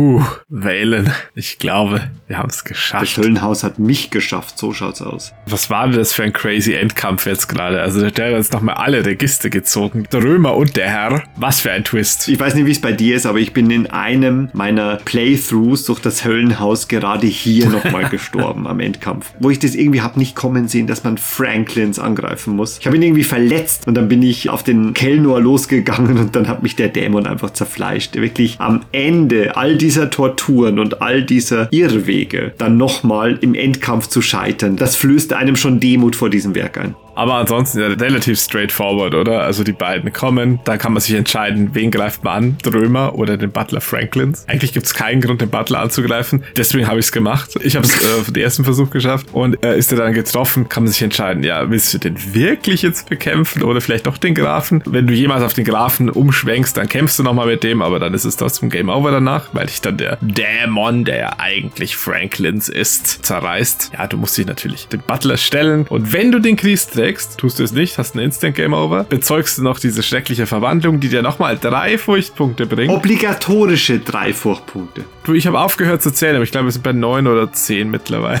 Also du musst absurd hoch würfeln bei Furcht, um eine Chance zu haben, überhaupt das Ende zu sehen. Der Kampf selber ist trivial. Der Chris bringt der sechs Punkte Bonus. Richtig, obwohl er keine Waffe ist. Also technisch gesehen müsstest du doch sagen, ich nehme eine Gewandtheit, ziehe drei Punkte ab und dann zähle ich aber wieder sechs Punkte dazu, richtig? Das heißt, Chris plus Fleischemesser, neun Punkte Bonus. Also beziehungsweise deine Gewandtheit plus sechs für den Kries. Dein Fleischermesser oder mein Baseballschläger na, bringt uns wieder auf die ursprüngliche Gewandtheitszahl. Tatsache ist, mit dem Kries ist der Endkampf mit großer Wahrscheinlichkeit zu gewinnen. ja, aber Gewandtheit 14 ist immer noch schon eine Ansage, finde ich. Ein paar Doubts, ne? Der hat zwar keine Tricks mehr im Ärmel, aber der ist einfach ein Fleischmonster und äh, hat auch Stärke 12, also der muss schon ein paar Mal treffen. Durch die falsche Entscheidung und durch blödes Würfelpech und schon viel Damage, den du genommen hast auf dem Weg bis dahin, kannst du echt kurz vor Abschnitt 400 nochmal ins Gras beißen. So viel steht fest. Abschnitt 400 ist dann relativ unspektakulär. Also der ist auch gar nicht mal so lang. Das ist ja in anderen Fighting Fantasy Büchern gerne mal so zwei Seiten lang. Der ist hier gerade mal so eine halbe Seite. Und da wird einfach nur beschrieben, ja, wie der Raum abbrennt. Graf der Römer schluchzt ein bisschen. Und du entscheidest dich, ja, ich gehe jetzt mal lieber. Und dann gehst du raus und siehst aus der Entfernung an, wie das Haus abbrennt. Und die wichtigsten Fragen werden nicht geklärt in dem Buch. Können wir noch telefonieren? Schaffen wir es noch zu unserer Verabredung? Und werden wir unser Geschäft erfolgreich abschließen? Ich finde auch nett, dass das nicht mehr erwähnt wird. Also das sind ja auch Unschuldige im Haus. Jede Menge sogar. Sogar jede Menge.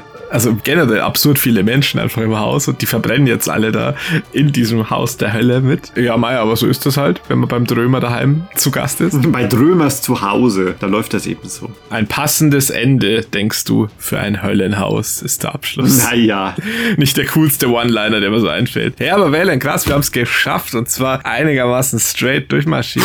okay, Resümee, wir fassen nochmal zusammen. Was ist denn eigentlich passiert, Was Wählen? ist eigentlich passiert? Was war jetzt los im Höllenhaus? Bei all dem Chaos müssen wir die wichtigsten Fakten nochmal zusammenfassen. Ja, wären wir nicht gekommen, was wäre denn Der passiert? Herr war in Wirklichkeit die ganze Zeit Franklins. Und Drömer war eigentlich nur sein Diener. Also genau umgekehrt. Der Herr war gar nicht der Herr, sondern der Diener war der Herr. Völlig klar, oder? Oder hat dieser Höllendämon dann einfach nur Franklins Körper übernommen, zufällig, weil der gerade da war? Nee, oder? Das war schon so ein Twist. Das war definitiv ein Twist. Allerdings könnte es natürlich sein, dass von Drömer willentlich einfach den Körper seines Butlers dem Dämon zur Verfügung gestellt hat. Und er wusste das die ganze Zeit. Ja, aber ich fände es so lustig, wenn Franklins die ganze Zeit der Dämon gewesen wäre. Da hat der Drömer das Essen gemacht und den Brandy eingeschenkt und ihn wahrscheinlich noch zugedeckt und sowas. Die haben eine ganz schön wacke Beziehung gehabt, diese beiden. Also Der hat einfach fein gedienert die ganze Zeit. Und zwar jahrelang. vielleicht so ein Sexdämon, wer weiß. Ein Succubus oder Inkubus. Ja gut, jedenfalls das dazu. Was geschah jetzt eigentlich an diesem Abend? Ja, das weiß man nicht so genau. Also eine große Zeremonie soll es halt geben. Das ist ja das, was wir da erleben, wenn die Opferung stattfindet. Wo wir dann sterben werden, wenn wir es erleben? Genau, wo man unweigerlich stirbt, wenn man es sieht, Cthulhu-esque. Ja, das hat irgendwas mit Bruder Isaacson zu tun, der den Segen des Herrn empfangen soll, wie wir von Sheku gelernt haben. Ja, was es genau heißen soll, keine Ahnung. Bruder Isaacson, dem sind wir auch nie Ich begegnet. bin mir nicht sicher. Ist nicht Bruder Isaacson einer von diesen beiden Männern in der Küche, als die Küche noch nicht der völlige Terror war? Boah. Gleich am Anfang. Die werden nie benannt. Die werden nicht benannt, aber der eine sagt doch, was passieren wird am Abend. Und der andere meldet so ein bisschen Bedenken an. Ne? Da spricht ihm der andere gleich so ins Gewissen und ist er wirklich so richtig dabei. Das ist Spekulation. Da gibt's keine gesicherten Daten dazu. Der eine namentliche Bruder, den wir treffen, der heißt anders. Aber jedenfalls diese Opferung ist das große Happening an diesem Abend, ja, dem wir auch beiwohnen können. Opferung, Labung, Einfach so ein Höllenkult, der den Herrn anbetet, so wie es aussieht. der Zuwachs bekommt, nämlich Bruder Isaacson. Faszinierend die Bilanz des Abends. Sie gewinnen einen Bruder hinzu, aber verlieren so eine gute Handvoll durch uns zwei Idioten mit unseren Fleischermessern und Baseballschlägern. Genau, und wir sprechen schon an die Opferung. Die sollte ja vollzogen werden an einer Bezirkskrankenschwester aus einem nahegelegenen Krankenhaus, die da eingefangen wurde und unter falschem Vorwand hergelockt und im Kerker gefangen wird, wo wir auch fast immer sterben, wenn wir da hinkommen. Genau, genau, genau. Und von der wir aber sonst nicht viel erfahren. Die hat auch eigentlich nichts mit der Geschichte zu tun sonst, außer dass sie halt so eine Damsel in Distress ist. Aber man kann sie auch nicht befreien. Die verbrennt ja auch wahrscheinlich mit dem Haus, das wir anzünden. Das heißt kein Happy End für die Bezirkskrankenschwester. Alle verbrennen. Die Leute im Kerker, die sterben alle. Ja gut, einer von denen im Kerker ist ja ein Arschloch, von daher, den ist nicht schade. Also 33% der Kerkerinsassen sind Ärsche. In diesem Sinne geht vielleicht dann einigermaßen. Aber du hast recht, ja, den Kerker lösen wir ja nicht. Das heißt, in dem Moment, wo das Haus verbrennt, gibt es schon ganz schön viel Kollateralschaden. Bezirkskrankenschwester passt natürlich ganz gut, weil es halt auch noch eine fürsorgliche junge Frau ist. Also das macht das Opfer noch scheußlicher. Und wir können es nicht verhindern. Wir verhindern es dadurch, dass wir den ganzen Ort dem Erdboden gleich machen. dass wir alle eigenhändig töten, dass wir sie nicht von Händen des Kults getötet werden lassen, sondern es selbst übernehmen. Ach, gar keine so geile Bilanz, wenn du mich fragst. Ja, Mordana. Wer ist eigentlich Mordana in Abaddon? Das wird nie erklärt, wer das eigentlich ist oder in welche Beziehung die zu den Leuten oder zum Kult steht. Also ich habe es irgendwie immer so aufgefasst, als wäre das die Mutter vom Drömer. Aber da gibt's ja keinen Hinweis im Text, oder? Habe ich da was überlesen? Nee, geht mir genauso. Ich habe mir dann zuerst noch gedacht, dass Mordana nur ein anderer Name für die Herzogin von Brewster ist, Dachte ich auch erst. dass die beiden zusammenhängen. Aber auch das ist reine Spekulation. Das ist Mordana von Abaddon und es könnte die Mutter von Drömer sein. Ja, aber das ist eine Urgroßmutter, keine Ahnung. Aber es ist auch nicht klar, wie da jetzt ihr Status ist. Weil Cheko ja berichtet, dass die unlängst gestorben sei. Aber die wacht ja auf. Also die ist tot, als wir sie finden. Dann wacht sie auf und spricht mit uns, ganz fidel. Und dann legt sie sich wieder hin zum Sterben. Und ich weiß nicht ganz, was ich da jetzt mitnehmen soll. Ist die jetzt tot oder untot oder irgendwas? Ich glaube, dass die einfach eine Wiederkehrerin ist und einfach nicht tot ist, sondern ewig lebt und schlafend liegt in Abaddon. mit ihren Hunden. Genau, die quicklebendig sind. Also jetzt Ja. nicht mehr. Denn diese Nacht war die Nacht der barbarischen Doggenmörder. Ja, wir haben einfach jede Dogge kalt gemacht. Nein, man kann kann nicht alle Hunde töten, weil manche davon unten in der Zeremonie-Szene sind und dann geht man Game Over. Was war noch? Genau, der Mann in Grau, eine, ein wichtiger NPC und der Römer, die haben sich ja irgendwie gestritten und der Mann in Grau hat Römer verraten. Vielleicht wollte er aus dem Kult raus oder so. Mehr erfährt man da nicht, leider. Rache üben wollte er. Also irgendeine Rechnung hat er noch offen. Vielleicht war das der Zweifler aus der Küche. Nein, der ist ja schon länger im Asmodeus-Raum eingesperrt. Nein, keine Ahnung. Also alles, was man sich da an Verbindung herkonstruiert, ist ausgedacht. Deswegen hat es keinen Und Wert. vor allem, es gibt ja auch zwei Männer in Grau. Ah ja, das auch noch. Einen im Kerker und einen dort oben im Asmodeus-Raum. Stimmt, und beide sind irgendwie verratende Zweifler. Na egal, keine Ahnung. Was ich richtig cool finde, ist, warum befindet sich der Kries im Haus, wo er gebraucht wird, um genau den zu töten, der über alles herrscht? Ja, ist ganz klar, damit bayerische Podcaster des Weges kommen und dann dem Herrn den Garaus machen können. Damit einen anderen Grund gibt's nicht. Also im Beipackzettel steht ja noch, der ist zur Freude des Höllenfürsten einzusetzen. Aber was das genau heißen soll, keine Ahnung. Aber das ist ja wirklich total weird. Also stell dir mal vor, du bist so ein unsterblicher Dämon und nur noch eine Sache auf der Welt verletzbar. Du bist Baldur, ja? Wo hebst du die Mistel auf? Auf deinem Nachtkästchen. Ja, unter meinem Schlafzimmer natürlich. Ich versenke sie nicht im Meer oder begrab sie unterm Berg, sondern ich tue sie unter mein Schlafzimmer. Was natürlich sein kann, ist, dass der Dämon das überhaupt nicht weiß. Der fingert da nicht ständig rum an Gegenständen und schaut, was ihn verletzen kann. Vielleicht ist er schon nicht blöd. Ja, aber alle anderen wissen's. Alle anderen wissen es. Vielleicht traut es sich einfach niemand ihm zu sagen. Herr, Herr, ich muss euch etwas Was? Nichts, Herr. Eure Großartigkeit ist heute besonders höllisch. Ungeheiligt werde euer Name. Wenn man ausspricht, dann fallen Vögel tot vom Und ich Himmel. liebe Vögel doch so. Auf jeden Fall ein bisschen komisch, ja. Aber also man denkt beim Spielen nicht drüber nach, weil klar, das ist so Spielelogik, aber eigentlich ist es Quatsch. Ja, und zuletzt richtig schade, dass wir den Chris nie gefunden haben. Ja, der hätte uns vielleicht wirklich helfen können mit seinen Mit Judo-Skills. seinen Wortwitzen hätte er uns die Zeit vertreiben können. Ja, schade. Den haben wir nie gefunden. Leider. Nur Messer, Baseballschläger und Hunde. Ich hätte gern eine große Pfefferbüchse gehabt, so eine altmodische Flinte, so wie Dagobert Duck immer hat. Und dann die Panzerknacker irgendwie verwebst. Du bist über 100 Mal gestorben, als du dieses Buch bei der Book durchgespielt hast. Ja, das wären ja 100 Folgen gewesen. Wenn wir das im Stil von Foster Finsternis gemacht hätten, das wäre absurd. Wir hätten, glaube ich, bis 2031 nichts anderes gemacht. Content bis ans Lebensende.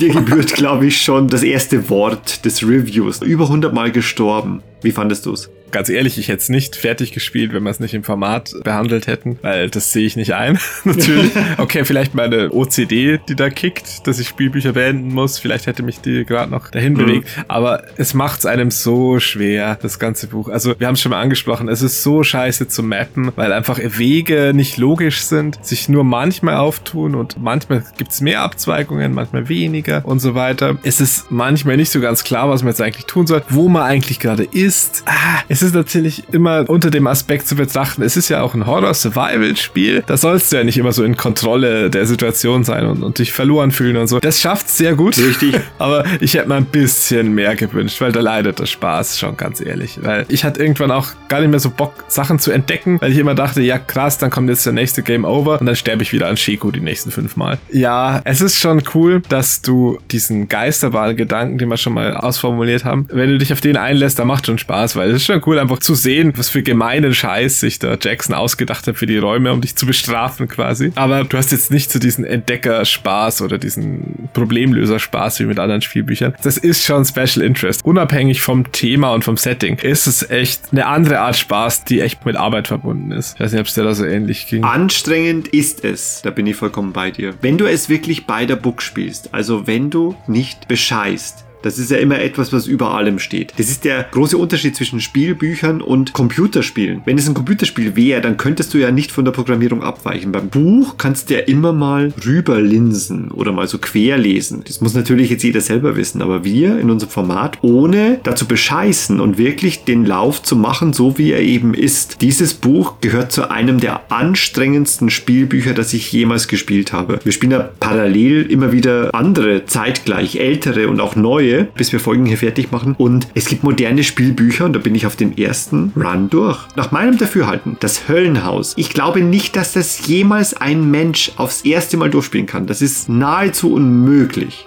Ja, das ist auch bei, glaube ich, allen Fighting Fantasy Büchern so. Na komm, es ist ein großer Unterschied zwischen Forst der Finsternis und das Höllenhaus, weil das Höllenhaus, zählen wir es mal kurz auf, dass du zum Beispiel an essentiellen Hinweisen einfach vorbeiläufst, aber dennoch das Spiel fertig spielst und dann nie hinkommst und nie erfahren wirst, Ja, wie das Spiel gut. durchzuspielen ist. Dann hast du nicht nur die Möglichkeit, einfach durch Stärkepunktverlust zu sterben oder die normalen Death Screens zu erreichen. Zugegeben, die Death Screens kommen später, aber unausweichlich. Das Furtometer, benenne ich das mal, das Furtometer, also das Sanity-System im Höllenhaus, beendet zwei von drei Playthroughs. Das heißt, du hast vorhin erwähnt, diese Freude, irgendetwas zu entdecken oder dein Abenteuertum, deine Wanderlust, was normalerweise in diesen Spielbüchern ja ist, ich will mir das ja ansehen, ich möchte ja mal gucken, was hinter der nächsten Ecke ist, das treibt dir dieses Spielbuch sowas von aus. Du läufst an und du willst wissen, welche Räume du nicht im nächsten Playthrough auch nur aufmachst. Ich erinnere dran, wir haben die Galerie bereist in unserem Walkthrough, den wir jetzt hier besprochen haben und haben erstmal sieben Räume komplett ignoriert. Die bieten nichts, ganz spärliche Informationen, aber nichts Gutes, eigentlich nur Schlechtes und es gibt keinen Grund, die Räume wirklich zu besuchen. Wenn du jetzt aber frisch in dieses Spiel startest, dann musst du ja irgendwas rausfinden. Du musst ja was machen, könnte man sagen, zahlt auf den Horror ein. Du musst es ja durchleben. Das ist eine Geisterbahn, ne? Du musst ja gucken, du musst die Räume anschauen. Das schafft das Buch ungemein. Es ist anstrengend, es ist erschreckend,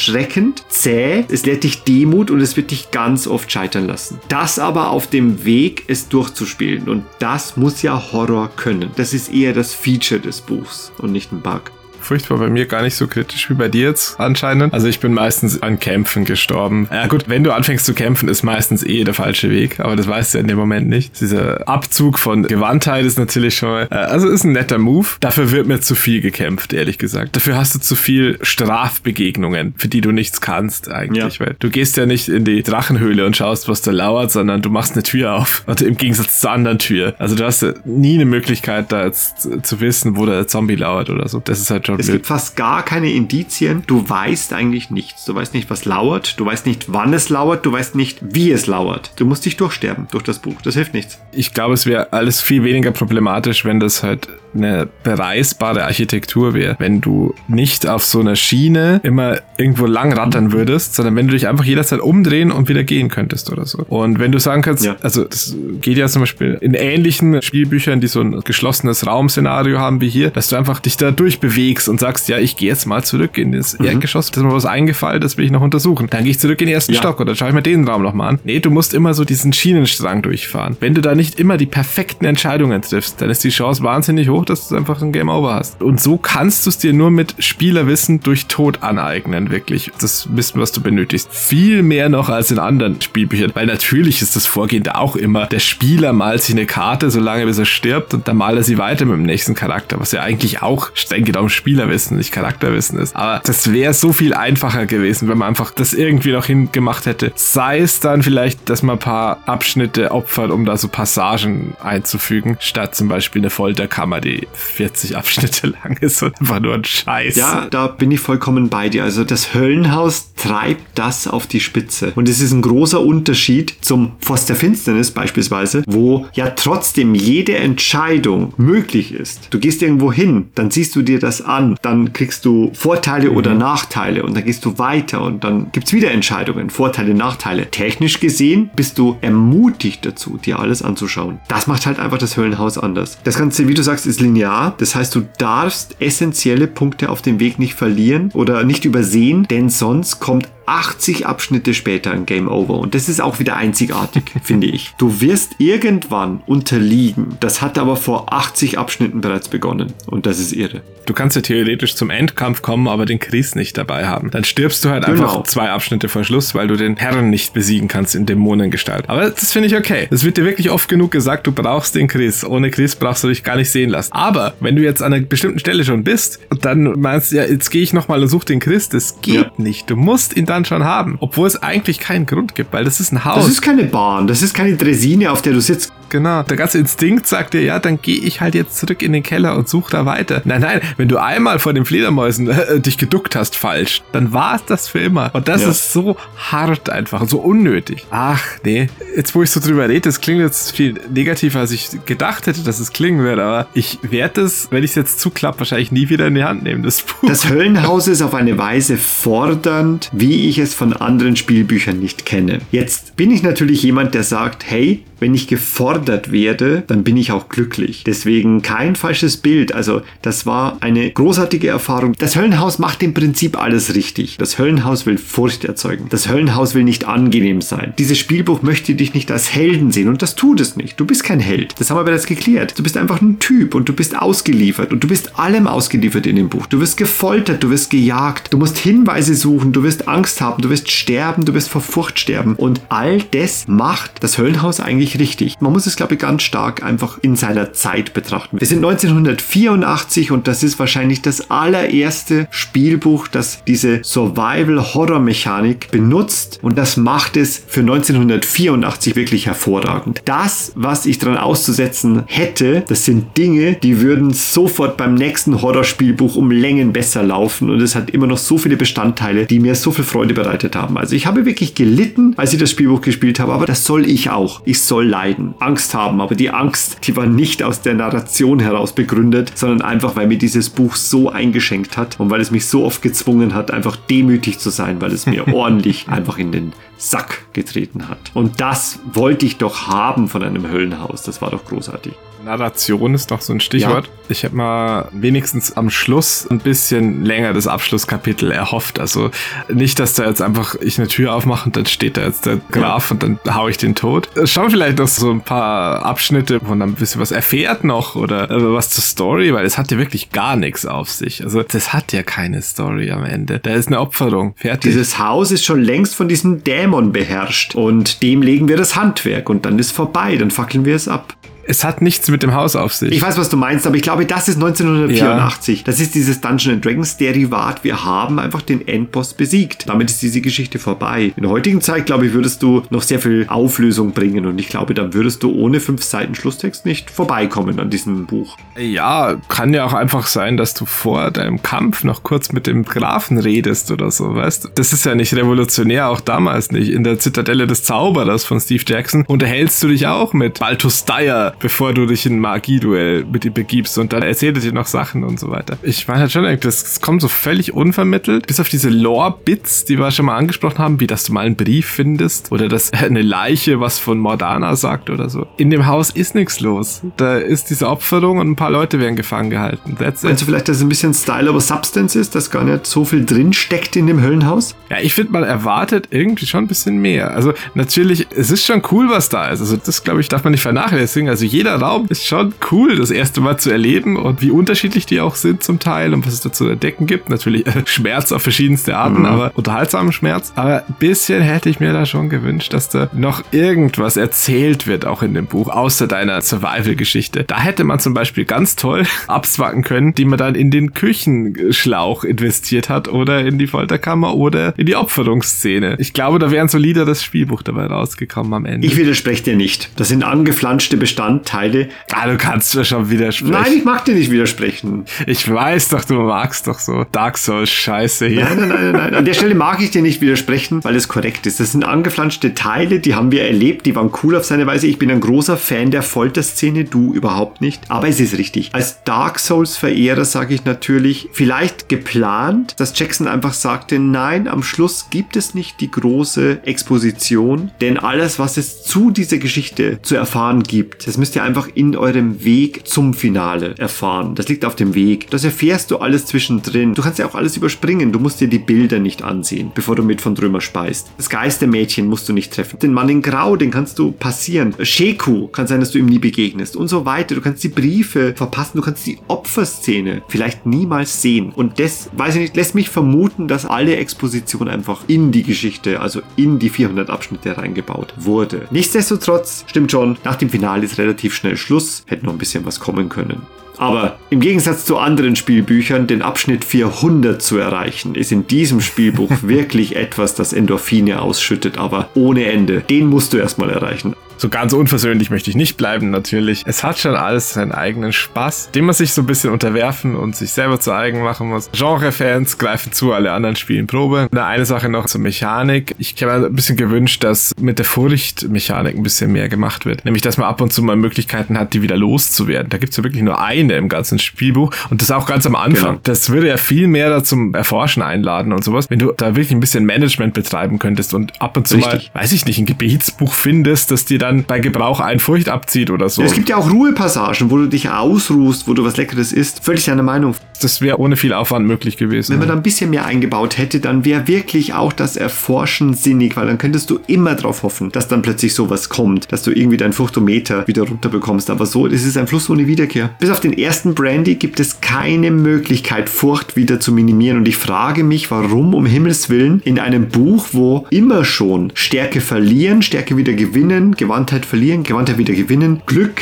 aufbrauchen, wieder hinzugewinnen, warum es hier nirgendwo was gibt, um deine Furcht wieder zu resetten. Du wirst ja auf Fighting Fantasy typisch krass mit Glückspunkten beworfen, wenn du im Plot voranschreitest. Aber also ich benutze ja nie im Kampf, deswegen war ich immer so auf Maximum und hab da nichts davon gehabt. Hätte dann immer viel lieber so einfach mal einen Punkt Furcht abgezogen bekommen, statt drei Punkte Glück zu erhalten. Das wäre einfach gigantischer Loot gewesen, den man gefunden hätte. Und er hätte eingeladen dazu, einfach zu gucken. Schau dir doch das Haus mal an. Vielleicht findest du eben den Teddybären oder das Buch mit den lustigen Limericks. Weiß der Geier was, was man da hätte streuen können. da wäre echt noch so ein bisschen Optimierungspotenzial gewesen, Ja. weil so ist es halt einfach nur so eine Uhr, die läuft. Und die tickt unfassbar hart und unfassbar schnell. Die zählt nur mit, wie weit du vordringst im Haus und jeder falsche Raum bringt dich deinem Untergang näher. Unabhängig davon, ob er dich so einfach schon tötet, Mhm. tötet er dich gleich noch mit auf andere Arten. Wäre so nicht nötig, finde. Fazit, ich glaube, alle Menschen, die das Höllenhaus gespielt haben, versucht haben, es zu beenden oder es beendet haben, werden Ähnliches sagen. Ich glaube nicht, dass viele es als einfach empfunden haben. Ich fand es auch nicht einfach. Du findest es nicht einfach, habe ich schon rausgehört. Aber es ist einfach das Fighting Fantasy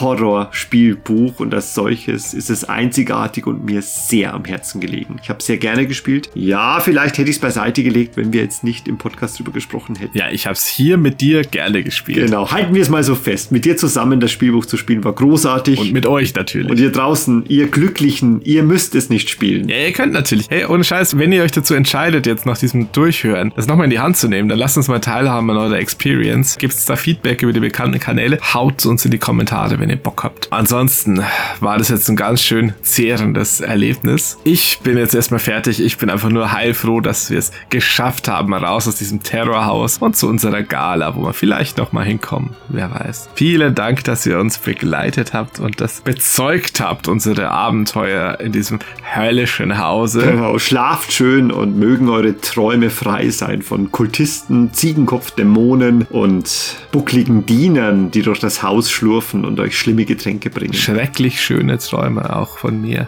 Ciao, ciao. Genau, und die Kerze, die blasen wir jetzt aus.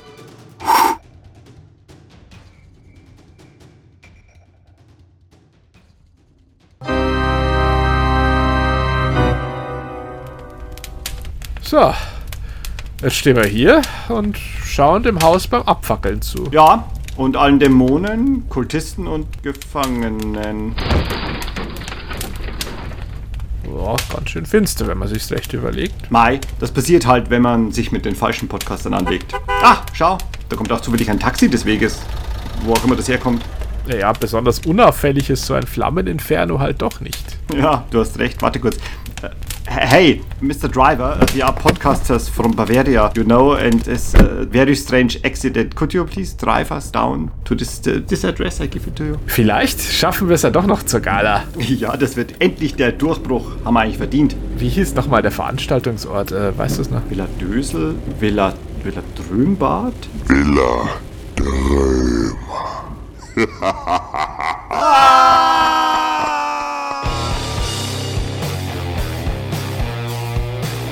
Das war Das Höllenhaus von Steve Jackson. Eine Inszenierung der Over the Hills Laienbühne für Abenteuerlichkeit und Herzensbildung. Mit den wunderbaren Stimmen von Olli als Graf von Drömer, Gott, ich nehme die Opfer an. Ich liebe es, Leute zu beglücken. Felix als Sheku, Es läuft jetzt. Ich kann jetzt, ich kann jetzt anfangen, oder was? Au! Ah, au weh! Lara als Damenspuk und Lady Mordana, Du machst mich wahnsinnig, wenn du daneben stehst, ehrlicherweise.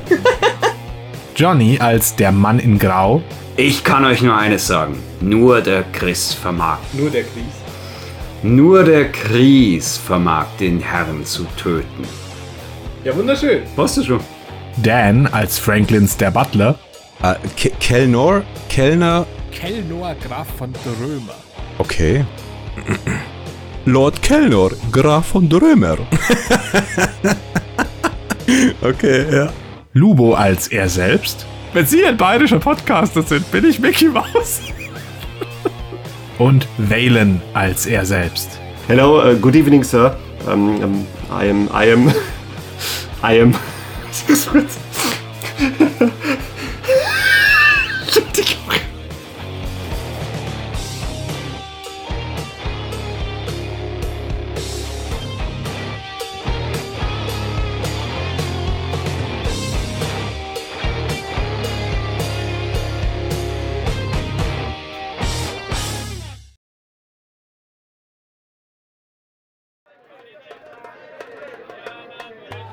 Hi, Chendis. Seid mir gegrüßt an diesem prächtigen Tag, den Rastula uns schenkte. Grüß dich, ehrenwerter Händler. Schönen Bazar hast du hier. Hier, eine Schale Insekten für eure Reitechsen. Was kann ich euch anbieten für eure gefahrvolle Reise? Wasserschläuche? Heldenschwerter? Zauberstäbe? Laserkanonen.